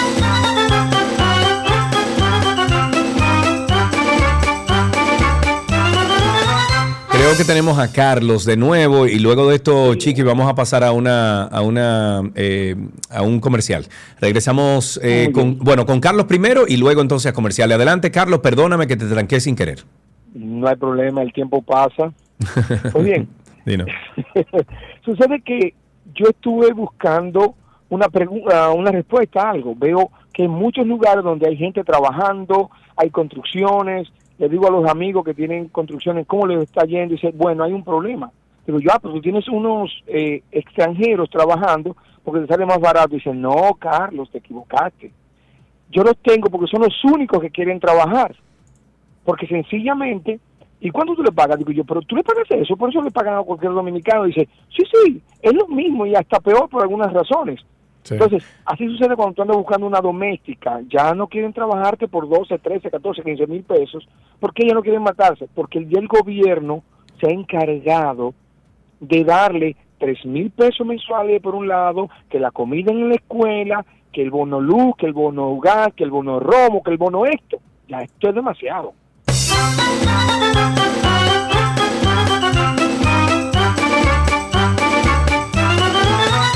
829-236-9856. Sigan llamando, estamos en Tránsito y Circo. El director ejecutivo del Instituto Nacional de Tránsito y Transporte Terrestre, nuestro amigo Hugo Veras, dejó establecido este jueves el proyecto nacional Intersecciones Seguras en la ciudad de Santiago de los Caballeros. Es una medida que, según el Intran, busca salvar vidas a través de la prevención de accidentes eh, viales o, accidentalidad vial con la intervención de puntos críticos. Hugo, Hugo Veras dijo que el Intrant mm, eh, se están materializando soluciones puntuales basadas en las necesidades que se han detectado desde la institución. De acuerdo con Veras, las intervenciones a realizarse en, distintas calles y avenidas que abarcan unos 600 puntos críticos son el resultado de levantamientos técnicos realizados por los que hemos definido una primera fase de 300 puntos críticos, de los cuales unos 50 corresponden a esta ciudad de Santiago de los Caballeros. El titular del Intran dijo también que intersecciones seguras Contempla la instalación y diseño de señales horizontales y verticales como reductores de velocidad. Ay, Dios mío. Líneas divisoras em, de carriles y sistemas de semáforo, eh, entre otros, con el propósito de reducir los accidentes que se registran en los cruces de calles y avenidas conforme a los estudios de, eh, que diagnosticaron dichos cruces como zonas críticas en temas de seguridad vial. Me preocupa mucho el tema de los reductores de velocidad porque una de las causas principales por la cual, eh, por la cual perdón, se producen accidentes a diarios, a diario, aquí, en Punta Cana Bávaro, sobre todo llegando a las intersecciones de ahí de Blue Mall, de, llegando a, Punta Cana, o sea, antes de salir hacia Bávaro, no recuerdo cómo es que se llama esa carretera. El, o sea, la razón número uno por la cual ahí todos los días hay accidentes son los benditos reductores de velocidad, que la gente no entiende que eso es un reductor de velocidad en una vía de, muy rápido tránsito, frenan de golpe y el que está atrás se le traya. Usualmente es una patana que viene atrás y se le traya. Esta mañana fui a la ferretería, ahí en, en el village, y efectivamente habían dos carros estrellados ahí porque uno frenó de golpe en los reductores de velocidad. No sé si esa es la mejor vía. Ahí tenemos una llamadita ya. Tenemos a, en la línea a Rafael. Buenas tardes, Rafael, adelante. Saludos, Sergio, ¿qué tal? Saludo, mi querido, aquí, gracias a Dios, debajo de un aire acondicionado por el calor. Ah, muy bueno. Cuénteme. Desde Santiago. Desde Santiago. Me preocupa, Sergio, me preocupa que como a todos los niveles, desde altos a bajos, fallamos en respetar las leyes, hacemos lo que nos da la gana. Bueno, Rafael, eso es sencillo. Si tú desde arriba, desde la matriz, desde nuestros políticos, que son los que tienen que dar el mejor ejemplo de, honor, de, palabra, de, honestidad, no lo hacen, imagínate qué pasa con el resto de la, de la escalera. En, en, esta situación me voy a ir con el tránsito debido al, al segmento de tránsito y circo eh, no sé si te fijaste que en todas las aceras alrededor del monumento tienen los pases para cualquier persona que amerite una silla de ruedas, para cualquier minusválido. Sí. Se da el caso que parece que eso fue a los motoristas que se lo hicieron, para que ellos puedan cruzar por la acera y se suban cómodos y bajen cómodos. Amén.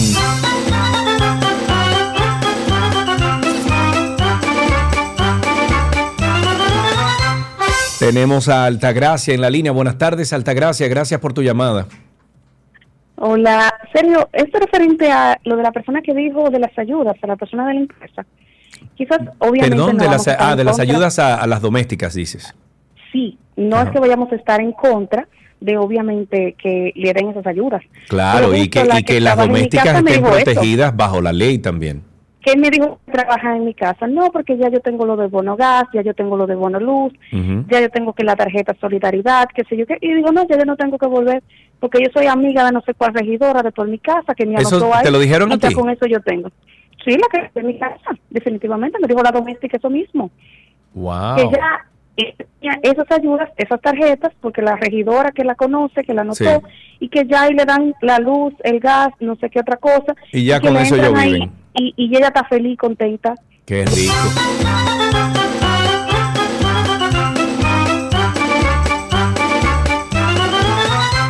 Yo soy de los que digo que esos programas sociales tienen que tener cinco años de vigencia. ¿A usted quiere entrar en el programa social? Venga, entre. Pero a los cinco años usted sale de aquí a los cinco años, con la capacitación que te da el gobierno, con las clases que te ofrecen los diferentes institutos, usted tiene que echar para adelante porque el gobierno no la puede mantener o mantener a un hombre durante... Ahí hay gente que tiene 12 años, señores, un programa social. Ahí hay gente que tiene 10 años. Si en 10 años usted no ha podido regenerarse, tiene que buscar eh, que vivir de otra cosa porque el gobierno dominicano y los que pagamos impuestos no podemos, no podemos estar manteniendo vago Imposible. Hay casos muy puntuales, por ejemplo, de familias que tienen algún niño con discapacidad o algún miembro con discapacidad. Eso se tienen que ver con lupa, sí. Pero una persona que tiene todo su sentido, una persona que que, tiene todas sus habilidades, 100%, que a lo mejor cayó en mala y pudo calificar para uno de estos programas sociales, claro, entre en el programa. Vamos a, usted nos recibió, por ejemplo, educación, vamos a educarlo, venga, en un centro técnico. Pero a los cinco años usted tiene que buscar cómo mantenerse, porque para el resto de su vida no puede mantenerse en uno de estos programas sociales. Vamos a seguir tomando llamadas al 829-236-9856. 829-236-9856 es nuestro teléfono aquí en 262. Tengo a Ángel en la línea. Buenas tardes, Ángel. Gracias por llamar. Cuéntanos. Ah, buenas tardes, Sergio. Eh, realmente el, país tiene muchos muchos programas de, de dádivas. Sí, de, de, ayudas sociales, sí. De ayudas sociales. Eh, mi padre trabajó para Bellas Artes por más de 60 años, tiene una pensión de unos 40 mil pesos. Sin embargo, por decreto hay un reguero de artistas y de esposos y esposas de artistas que nunca, nunca hicieron un show en beneficio del pueblo, nunca fueron servidores públicos y sus pensiones superan los 100 mil pesos. Así es. Yo creo que eso también debería revisarse. Eso, eso está muy injusto. Ahí tenemos también a Jesús en la línea. Buenas tardes, hola. Buenas tardes, Sergio. Buenas tardes. Saludo, amigo. Bienvenido al programa. Cuéntenos. Bien. Mira, y hay de, hay de uno que se ve la necesidad. O sea, ya cuando tú eres una persona que paga impuestos y trabajas y tienes ciertas comodidades y te ves de un momento a otro necesitando un seguro social o una ayuda social, hay de ti que tú necesites eso para que tú veas cómo te la ponen en China. Te la ponen en Wuhan, manito, no en China, en Wuhan.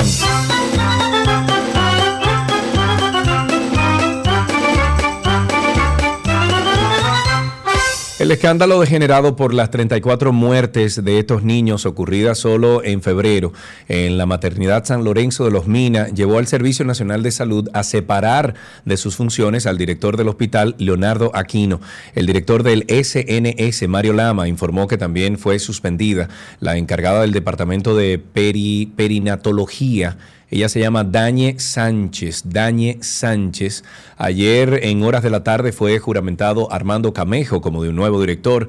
Una de las metas del sistema de salud es la reducción de las muertes neonatales, pero si los datos no son ofrecidos de manera oportuna y apegado a la realidad, dificulta la creación de acciones que permitan su disminución. Eso es obvio. Sin los datos no podemos hacer nada.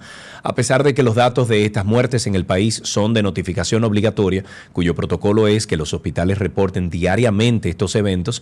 Durante el mes de febrero, el portal del SNS no contenía las estadísticas de disfunciones de neonatos del referido hospital. Los fallecimientos de este mes de febrero salieron a relucir debido a denuncias sobre la alteración en la edad gestacional de esos recién nacidos, llevándolos a 26 semanas y por ende se justificaría muertes por problemas de salud asociados a la prematuridad. Ahí tenemos dos llamaditas. Vamos a empezar con Héctor. Adelante, Héctor. Sí, muy buenos días. Eh, Buenas tardes, caballero. Cuéntenos. No, no he comido, no he hecho la transición. Ah, no, pues está bien, buenos días, dale. Saludos. Bueno, simplemente desde Constanza, solicitando la visita del ministro de Turismo. Sí, ¿qué pasa en, en Constanza? Bueno, tenemos un tesoro eh, en bruto que realmente debemos también proyectarlo como él proyecta otras áreas, pero queremos también que él venga e invierta aquí, o sea, y que, que envíe también personas para invertir. Hay, hay muchos proyectos lindos en Constanza, ¿eh? Sí, pero son privados. O sea, si tú te pones a ver, la mayoría de las iniciativas que ahora mismo son públicas son de personas que han destinado de sus recursos empresarios para que esté así. Te pongo el ejemplo, el Mirador, las letras de Constanza son una iniciativa de personas de la cual me incluyo. Esa bicicleta que se ve, esa bicicleta que se ve en la Virgen es también una iniciativa de personas eh, eh, privadas. el Sagrado Niño también. todo exactamente. Entonces ese tipo de cosas debiera darle pie a un ministerio para que apalanque ese tipo de iniciativa y no simplemente eso. El, el, el presidente vino hace días, bueno, hace un par de semanas, eh, y prometió el proyecto de remozar el trayecto Aguas Blancas y también el salto, o sea, eh, también allá en Aguas Blancas. Pero no es eso, o sea, queremos que venga un ministro y que nos vea como algo potable a nivel de turismo, como lo que somos. Mira, yo estoy seguro, oye lo que te voy a decir, estoy seguro, Héctor, que si ustedes, los, de los cuales, los grupos de los cuales tú me hablaste, se unen y le hacen una propuesta al Ministerio de Turismo, yo estoy casi seguro que le van a dar cabida a algo así, porque tengo entendido que diferentes demarcaciones y regiones de República Dominicana han hecho eso, se unen, hacen una propuesta de lo que podrían eh, lograr con, con un apoyo del Ministerio de Turismo, que hoy en día, gracias a Dios y gracias a la gestión de, nuestro querido Drupi Collado, que le llamo yo, eh, David Collado, está eh, dando unos muy buenos números, muy positivos para el país. Yo estoy seguro que lo considerarían, o sea, que no pierda la, esperanza de tú eh, solicitar con el mismo ministro alguna audiencia de parte de Constanza, de, grupos que se unan allá y hacerle una propuesta. No te duermas con eso. Simplemente esto, déjame cerrar y, y escúchame, No, no, dale, dale, dale. Nosotros, nosotros como municipio no podemos transmitir una emoción si no la tenemos. Entonces, queremos que nos apoyen en ese sentido. Desde que surgió el proyecto en cada rincón del, ministerio, estoy solicitándole que venga aquí y lo llevan a todas partes. ¿Tú entiendes? Entonces, es una consecución de cosas que me lleva a detonar y ver de que realmente eh, sí debemos unirnos, como tú dices, pero óyeme, ya no encuentro por dónde decirlo, ¿tú entiendes? Ok, muy bien. Vamos, vamos a hacer lo siguiente. Contáctame por Instagram. Vamos a ver cómo podemos trabajar eso y ver si podemos hacer una propuesta eh, buena para Constanza. Yo soy amante de Constanza. Me encantaría que el tema de, los insecticidas y eh, los productos agrícolas que utilizan en Constanza merme, porque hay una temporada sobre todo que cuando tú estás en Constanza, no importa dónde, tú levantas, te levantas en la mañana, te pasas el día completo, duermes con un olor horrible a insecticida, a productos agrícolas, a, a veneno que es, eh, bueno, perjudicial para todos, todos los que visitan y los que viven Constanza. Entonces me encantaría que también se busquen soluciones a eso. Creo que eso pudo haber sido en algún momento algún, eh, alguna razón por la cual alguien no quiso desarrollar un proyecto allá, pero no creo que sea la, la razón principal. Sin embargo, Constanza, como dice Héctor, es un diamante en bruto todavía. Y miren que hay muchas cosas que hacer en Constanza. A mí me fascina ir a Constanza. Tengo una tía, eh, perdón, una prima tía que vive en, eh, ¿cómo es? Arroyo arriba, Arroyo abajo, una cosa así, llegando a Constanza, a 10 minutos del pueblo de Constanza, y yo iba mucho allá y me encantaba ir a muchas aguas, creo que se llama, o Aguas Blancas, eh, también a Aguas Blancas que otro, pero hay uno que se llama como el balneario de no sé qué, lindísimo eso. Finalizamos con una última llamada, tenemos a Gabriel en la línea. Buenas tardes, Gabriel, adelante. Buenas tardes. Sergio. Diga usted, y a Karina donde esté. Sergio, yo me hago una pregunta. Aquí las personas trabajan, o sea, van a las oficinas, eh, eh, van a los, o sea, a las industrias, o sea, porque no hay una hora del día que no haya un tapón. Entonces todo el mundo trabaja en la calle. Yo, yo, mm. no lo he podido comprender. Tú sales a las 8 de la mañana, eso es increíble, los tapones. Es que el día entero. Somos muchos, Gabriel, somos muchos y desorganizados.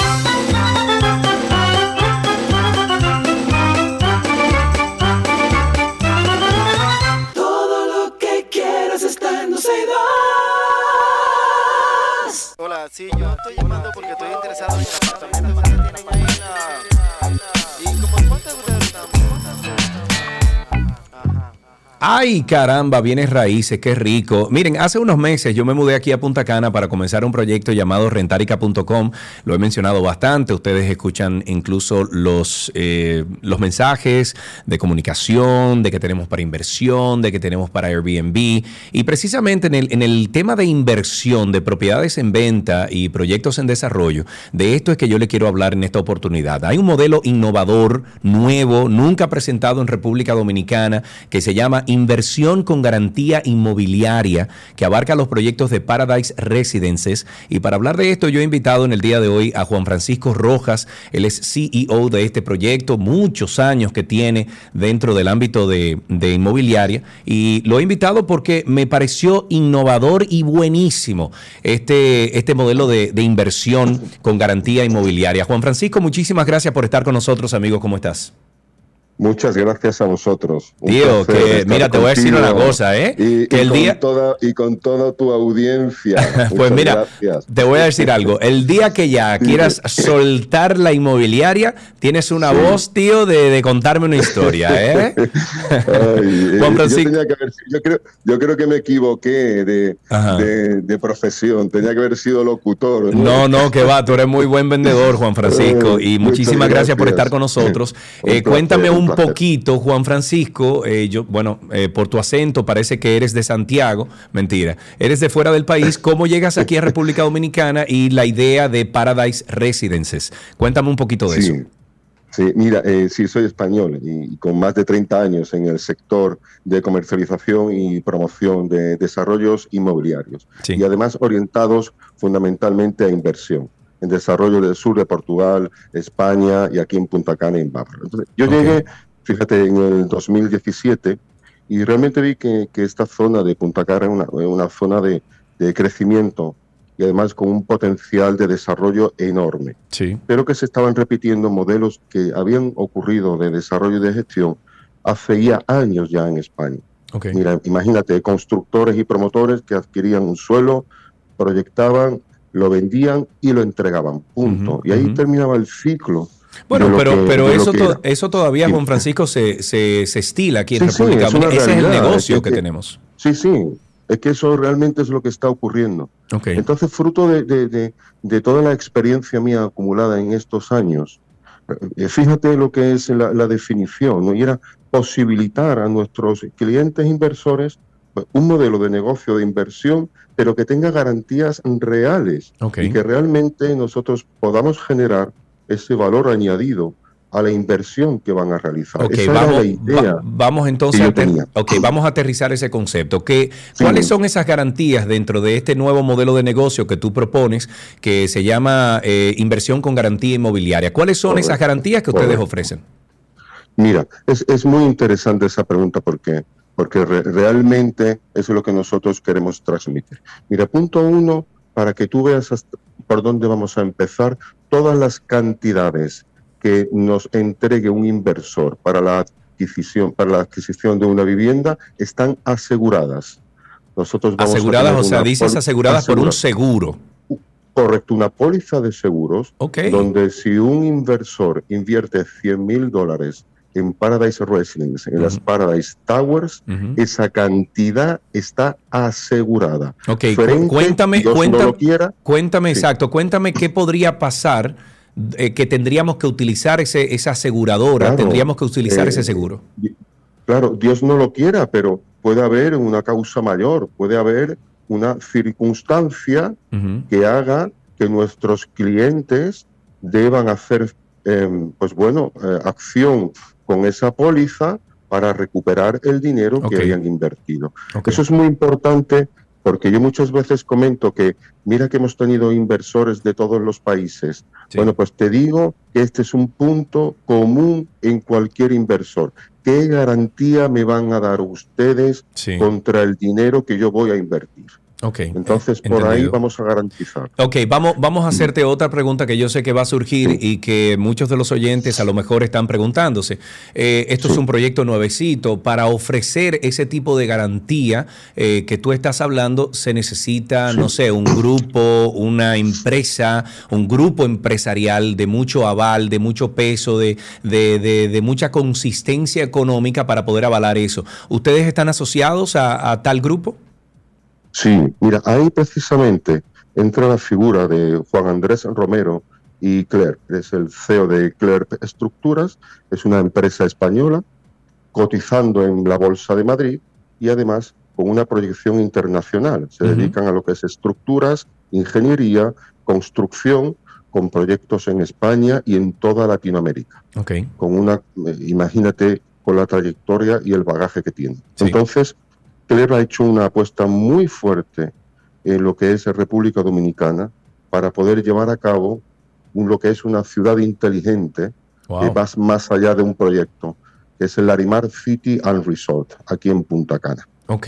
Entonces, Em, dime, dime. No, no, no, eso. Eh, eh, eh, te quería preguntar ya cómo, cómo funciona el, el, o sea, el invertir, cómo, cómo, con qué cantidad se empieza, etcétera, pero termina la idea que estabas sobrellevando. Sí, sí, lo que te decía, lo que te decía que hacer un, una ciudad en la que vamos a proyectar y no es únicamente un proyecto inmobiliario, realmente tuvimos distintas reuniones, compartíamos la misma visión de, de, los compromisos que nosotros tenemos medioambientales, fíjate, la utilización de energías renovables, la reducción de un gasto energético, optimización de todos los recursos hídricos. Pero mira lo que te digo, más importante, o igual de importante, un compromiso social. Sí.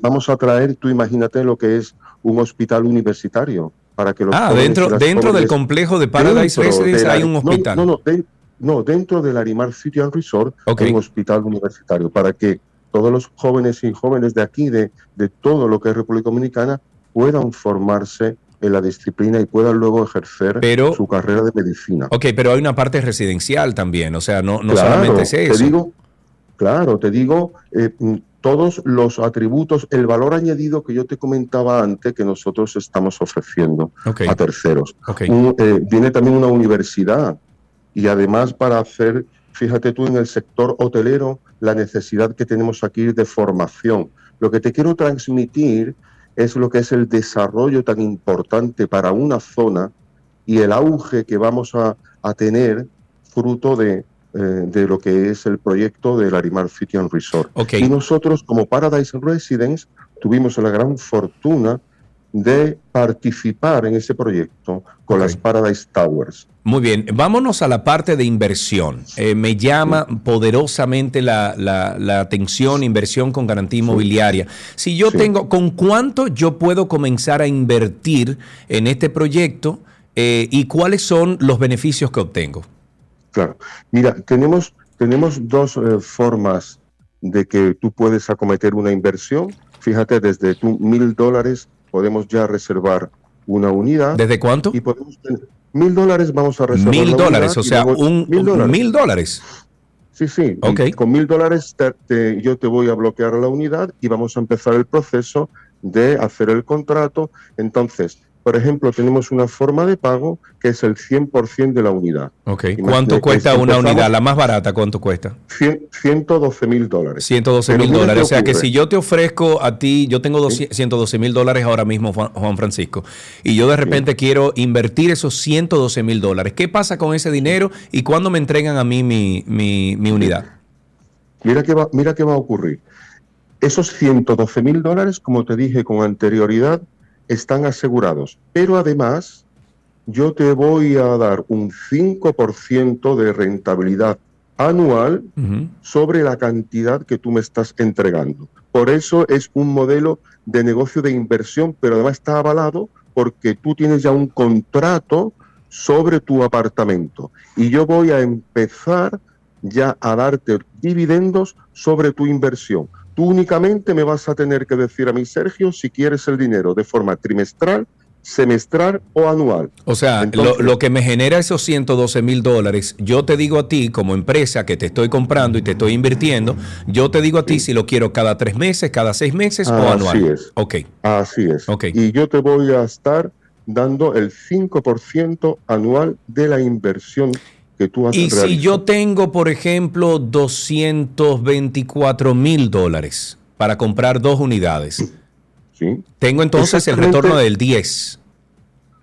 Claro, 5 por cada el 5 y el 5 correcto. Exactamente. Inviertes en Paradise Residence y nosotros te vamos a hacer el modelo de inversión sobre las unidades, por eso tiene la garantía inmobiliaria, porque tu inversión va respaldada por esas unidades. Ok. Pero fíjate. Sí, adelante, no, adelante, adelante. No, pero, pero como yo sé que el tiempo es oro y la radio es, es dinamismo puro. Pero dale, dale, dale. Eh, mira, te digo, eh, ¿qué ofrecemos también? Un modelo de explotación hotelera. Ok, ¿cómo, ¿cómo es eso? o sea, las unidades que yo tenga, las unidades que yo tenga ahí en, en Larimar, en, en Towers, eh, también ustedes la van a comercializar tipo hotel. Claro, porque la explotación hotelera lo que me va a llevar a mí, fíjate que cuando yo te entregue la unidad, tú me la vas a dar a mí en explotación. Entonces el reparto de dividendos cesa porque yo te he entregado la unidad, pero empieza inmediatamente un flujo de efectivo por renta porque yo ya voy a poner tu unidad en explotación. Para que tú veas que el modelo siempre va a tu favor en cuanto a la inversión que estás realizando. O sea que yo no solamente voy a generar ese 5% durante eh, esos años o ese año y medio, dos años. Periodo constructivo, correcto. Exacto, el periodo constructivo, sino que ya construido ustedes tienen una estrategia de manejar esas unidades como hoteles si yo lo quiero, si no lo quiero me quedo con ella como por uso personal, pero si quiero sacarle dinero también después que ya esté lista, entonces ustedes también ofrecen ese programa de eh, manejar esas unidades como hoteles. Así es. Perfecto. Eh, eh, lo cierto. yo sé que este proyecto abarca muchas cosas, muchas cosas, pero, y como dices tú, el tiempo en la radio es oro. Si hay una persona que tiene más dinero, vamos a suponer 500 mil, 600 mil, un millón de dólares, ¿también ustedes pueden acomodar esas, esas cantidades para poder entrar dentro del negocio de inversión? Claro, ten en cuenta que es un modelo de, inversión global. Si hay un señor que tiene 800 mil dólares, nosotros lo que vamos a hacer es acomodar esas cantidades a unas unidades concretas y le vamos a hacer las proyecciones de cuánto le van a rentar a cinco años, de cuál va a ser la rentabilidad y absolutamente todo por escrito. Eh, nosotros la rentabilidad esta del 5% se la vamos a dar por escrito, es decir, que nada queda en el aire, no hay una letra pequeña que yo te esté diciendo algo que luego no pueda cumplir. Esa cantidad también está asegurada, simplemente que en vez de una unidad, nosotros vamos a ir escalando la inversión al monto que se decida. Ok, dos últimas preguntas, eh, porque ya tenemos que ir cerrando. Eh, aquí en YouTube nos están preguntando que si hay una fiduciaria o una, eh, o sea, fiduciaria o aseguradora o ambas? Aseguradora, compañía aseguradora en este caso. Una aseguradora, ok, que, ofrece ese servicio. O sea, cuando yo invierto, inmediatamente dentro de esa inversión, dentro de ese negocio que yo hago con ustedes, entonces también me avalan con esa aseguradora para que mi dinero nunca se pierda. Y la última pregunta que tenemos por aquí es, em, bueno, está preguntando su que si los que los porcentajes no se suman, o sea, que si yo si yo quiero comprar dos unidades de 112 mil dólares cada una, no es el 5 y el 5, sino es el 5 de 224 mil. Creo que es lo mismo. No, no, no, no, no, no, no, no, no, no, porque yo le voy a acomodar el importe a dos unidades y cada unidad lleva su contrato, ¿correcto? Luego va a tener un contrato de compraventa, de promesa de venta de dos unidades. Va, a oh. tener un, va a tener un contrato donde se le va a asegurar el importe de esas dos unidades y va a tener un modelo de la inversión del 5% por las dos. Mira, una última pregunta que me parece muy buena. Esta la hace Joana y dice, pero si no tengo los 112 mil dólares, ¿me quedo fuera del negocio? ¿No puedo comprar una unidad eh, eh, convencional? Claro, es muy importante. esa pregunta es muy importante porque yo estoy haciendo el desarrollo de esa forma de pago, pero tenemos otra forma de pago que es convencional, donde nosotros vamos a firmar el contrato con el 20% del valor del inmueble. Durante el periodo constructivo vamos a hacer una forma de pago y a la entrega de su apartamento también otro pago. O sea que nosotros podemos hacer las formas de pago con un cliente de forma específica. En ese caso, y mira lo importante, en ese caso las cantidades también están aseguradas. O sea, o sea, si yo compro por la vía convencional y separo hoy mismo con mil dólares, ya yo entro dentro de todo el esquema de protección de dinero, de la aseguradora, todo. Totalmente, de la explotación hotelera, del flujo de efectivo. El único punto que no vamos a tener es el del 5% de rentabilidad anual. El resto de los puntos lo tiene absolutamente todo. Ok, una última pregunta, tiempo de entrega después de saldar. Pregunta Guzmán. Sí, nosotros tenemos previsto la primera fase, la fecha de entrega en septiembre del 2025. Ok, septiembre del 2025. vamos, a tener, vamos a tener la entrega de de towers, vamos a tener también toda la zona comercial. Pensemos que lo que estamos desarrollando es una ciudad, además una ciudad inteligente, como he dicho antes, va a ir por fases. Entonces, nuestras Paradise Towers está en la primera fase y ahí ya vamos a tener zonas comerciales, restaurantes, hotel, toda la zona ya inicial de las piscinas. Fijemos, o sea, fíjate que vamos a tener un lineal de tres kilómetros y medio de playas artificiales con todos los elementos para que nosotros ahí vamos a empezar a trabajar para cuando entreguemos esa primera fase, todos los servicios que van a necesitar nuestros inversores ya estén funcionando. Ok, eh, penalidades por retraso. Penalidades por retraso te refieres al contrato. Sí, al contrato. Si yo invierto, ¿qué penalidades tienen ustedes al no entregarme a mí a septiembre del 2025? No, es, muy, es que es, muy sencillo, porque incluso en el contrato que firmo del 5%, hay una cláusula donde, donde dice que si yo me voy demorando, yo le sigo pagando a usted el interés. El 5%, ah, ok, ok. Claro, okay, claro, entonces, entonces simplemente eh, yo voy a seguir generándole para usted esa rentabilidad. Muy bien, Juan Francisco. de lo seguro que estamos de lo que estamos hablando. Me parece un negocio redondo. Eh, vamos a invitar a nuestros amigos oyentes a que pasen por rentarica.com, rentarica.com, donde dice el apartado Invest Now o Invierte Ahora, rentarica.com, para que ustedes puedan ver este impresionante proyecto. Ahí hay fotos, ahí hay rendering, ahí hay un, un eh, vamos a decir que una, una gráfica donde organiza todo lo que hemos hablado aquí con Juan Francisco Francisco, entre a rentarica.com donde dice Invest Now. Amigo Juan, un abrazo fuerte. Quedo a tu disposición. Un fuerte abrazo.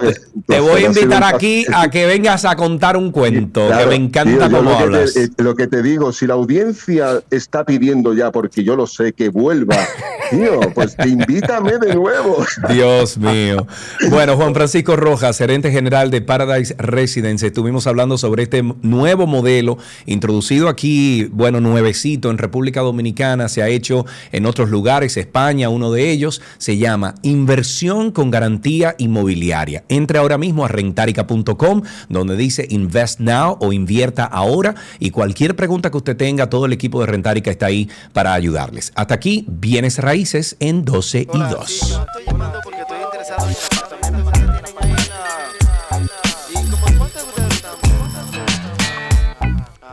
Todo lo que quieres está en 12 y 2. Let's go, let's go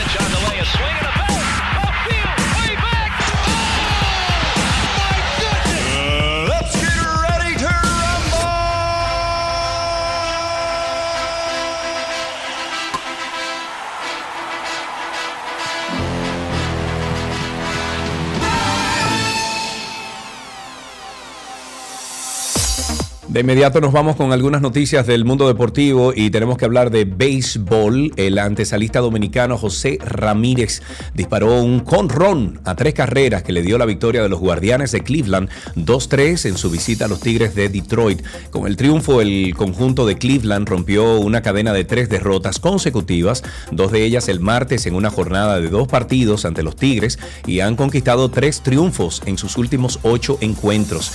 El partido se mantuvo en un duelo de picheo hasta la parte de la alta de la sexta entrada, cuando Ramírez se presentó al plato y con hombres en primera y segunda encontró un lanzamiento en la zona de strike del diestro Spencer Turbill. En otra noticia, esta de básquetbol, Matthew Erasme resultó el primer elegido por los Cañeros del Este en el sorteo de novatos 2023 de la Liga Nacional de Baloncesto, el cual fue celebrado en el día de ayer en el Hard Rock Café de Blue Mall. Erasme de 6 pies 4 pulgadas de estatura viene de participar con los Wildcats de la Universidad de New Hampshire en la NCAA, donde se destacó con 10.4 unidades, 5.3 rebotes, 1.8 asistencias y 33.6% en triples durante 30 partidos. En base de 22 años, nacido en Nueva York, también jugó otros cuatro torneos en el baloncesto colegial con las universidades de Marist. No es ajeno al baloncesto dominicano, ya que vistió la camiseta nacional del campeonato FIBA va Américas Sub 18 en el 2018 en Canadá, promediando 4.2 tantos y 2.4 tableros en 5 juegos. Con esto finalizamos estas noticias del mundo deportivo en 12 y 2.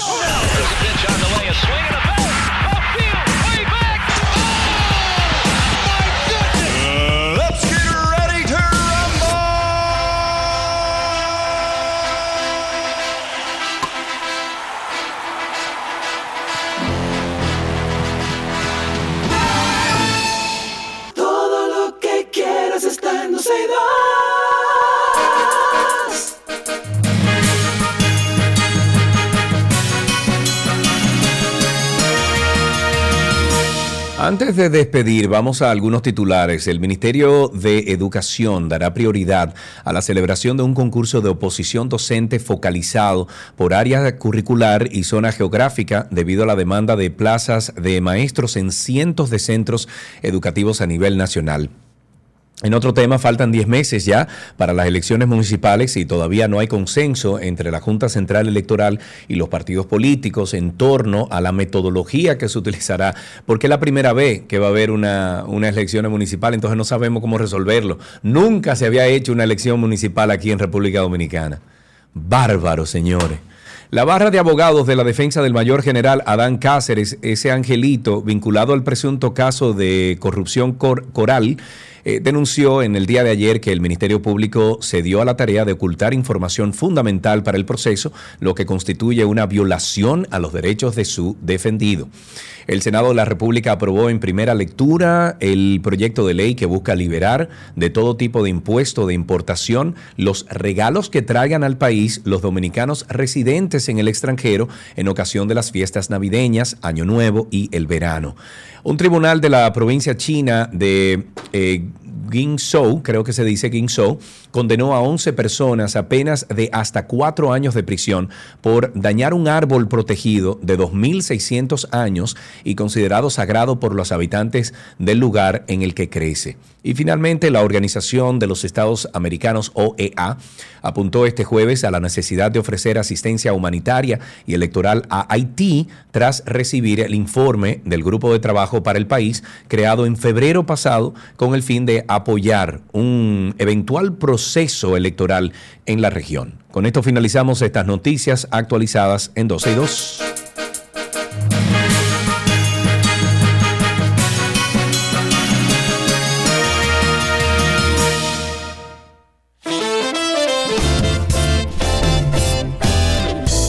Mis amigos, nos escuchamos mañana en esta 91.3 FM, 91.1, cubriendo toda la República Dominicana. También encuentren nuestro contenido en redes sociales como arroba 12 y 2, la91fm.com, 12 y 2.com. Estamos también en podcast como arroba 12 y 2 y nos pueden buscar como Karina y Sergio After Dark también para el contenido que tenemos aparte de este programa, que es de superación personal, de, eh, de estabilidad mental y esos temas que nos ayudan siempre a mejorar día a día. Un placer. Mañana tendrán a Karina y a mí aquí presentes. Adiós.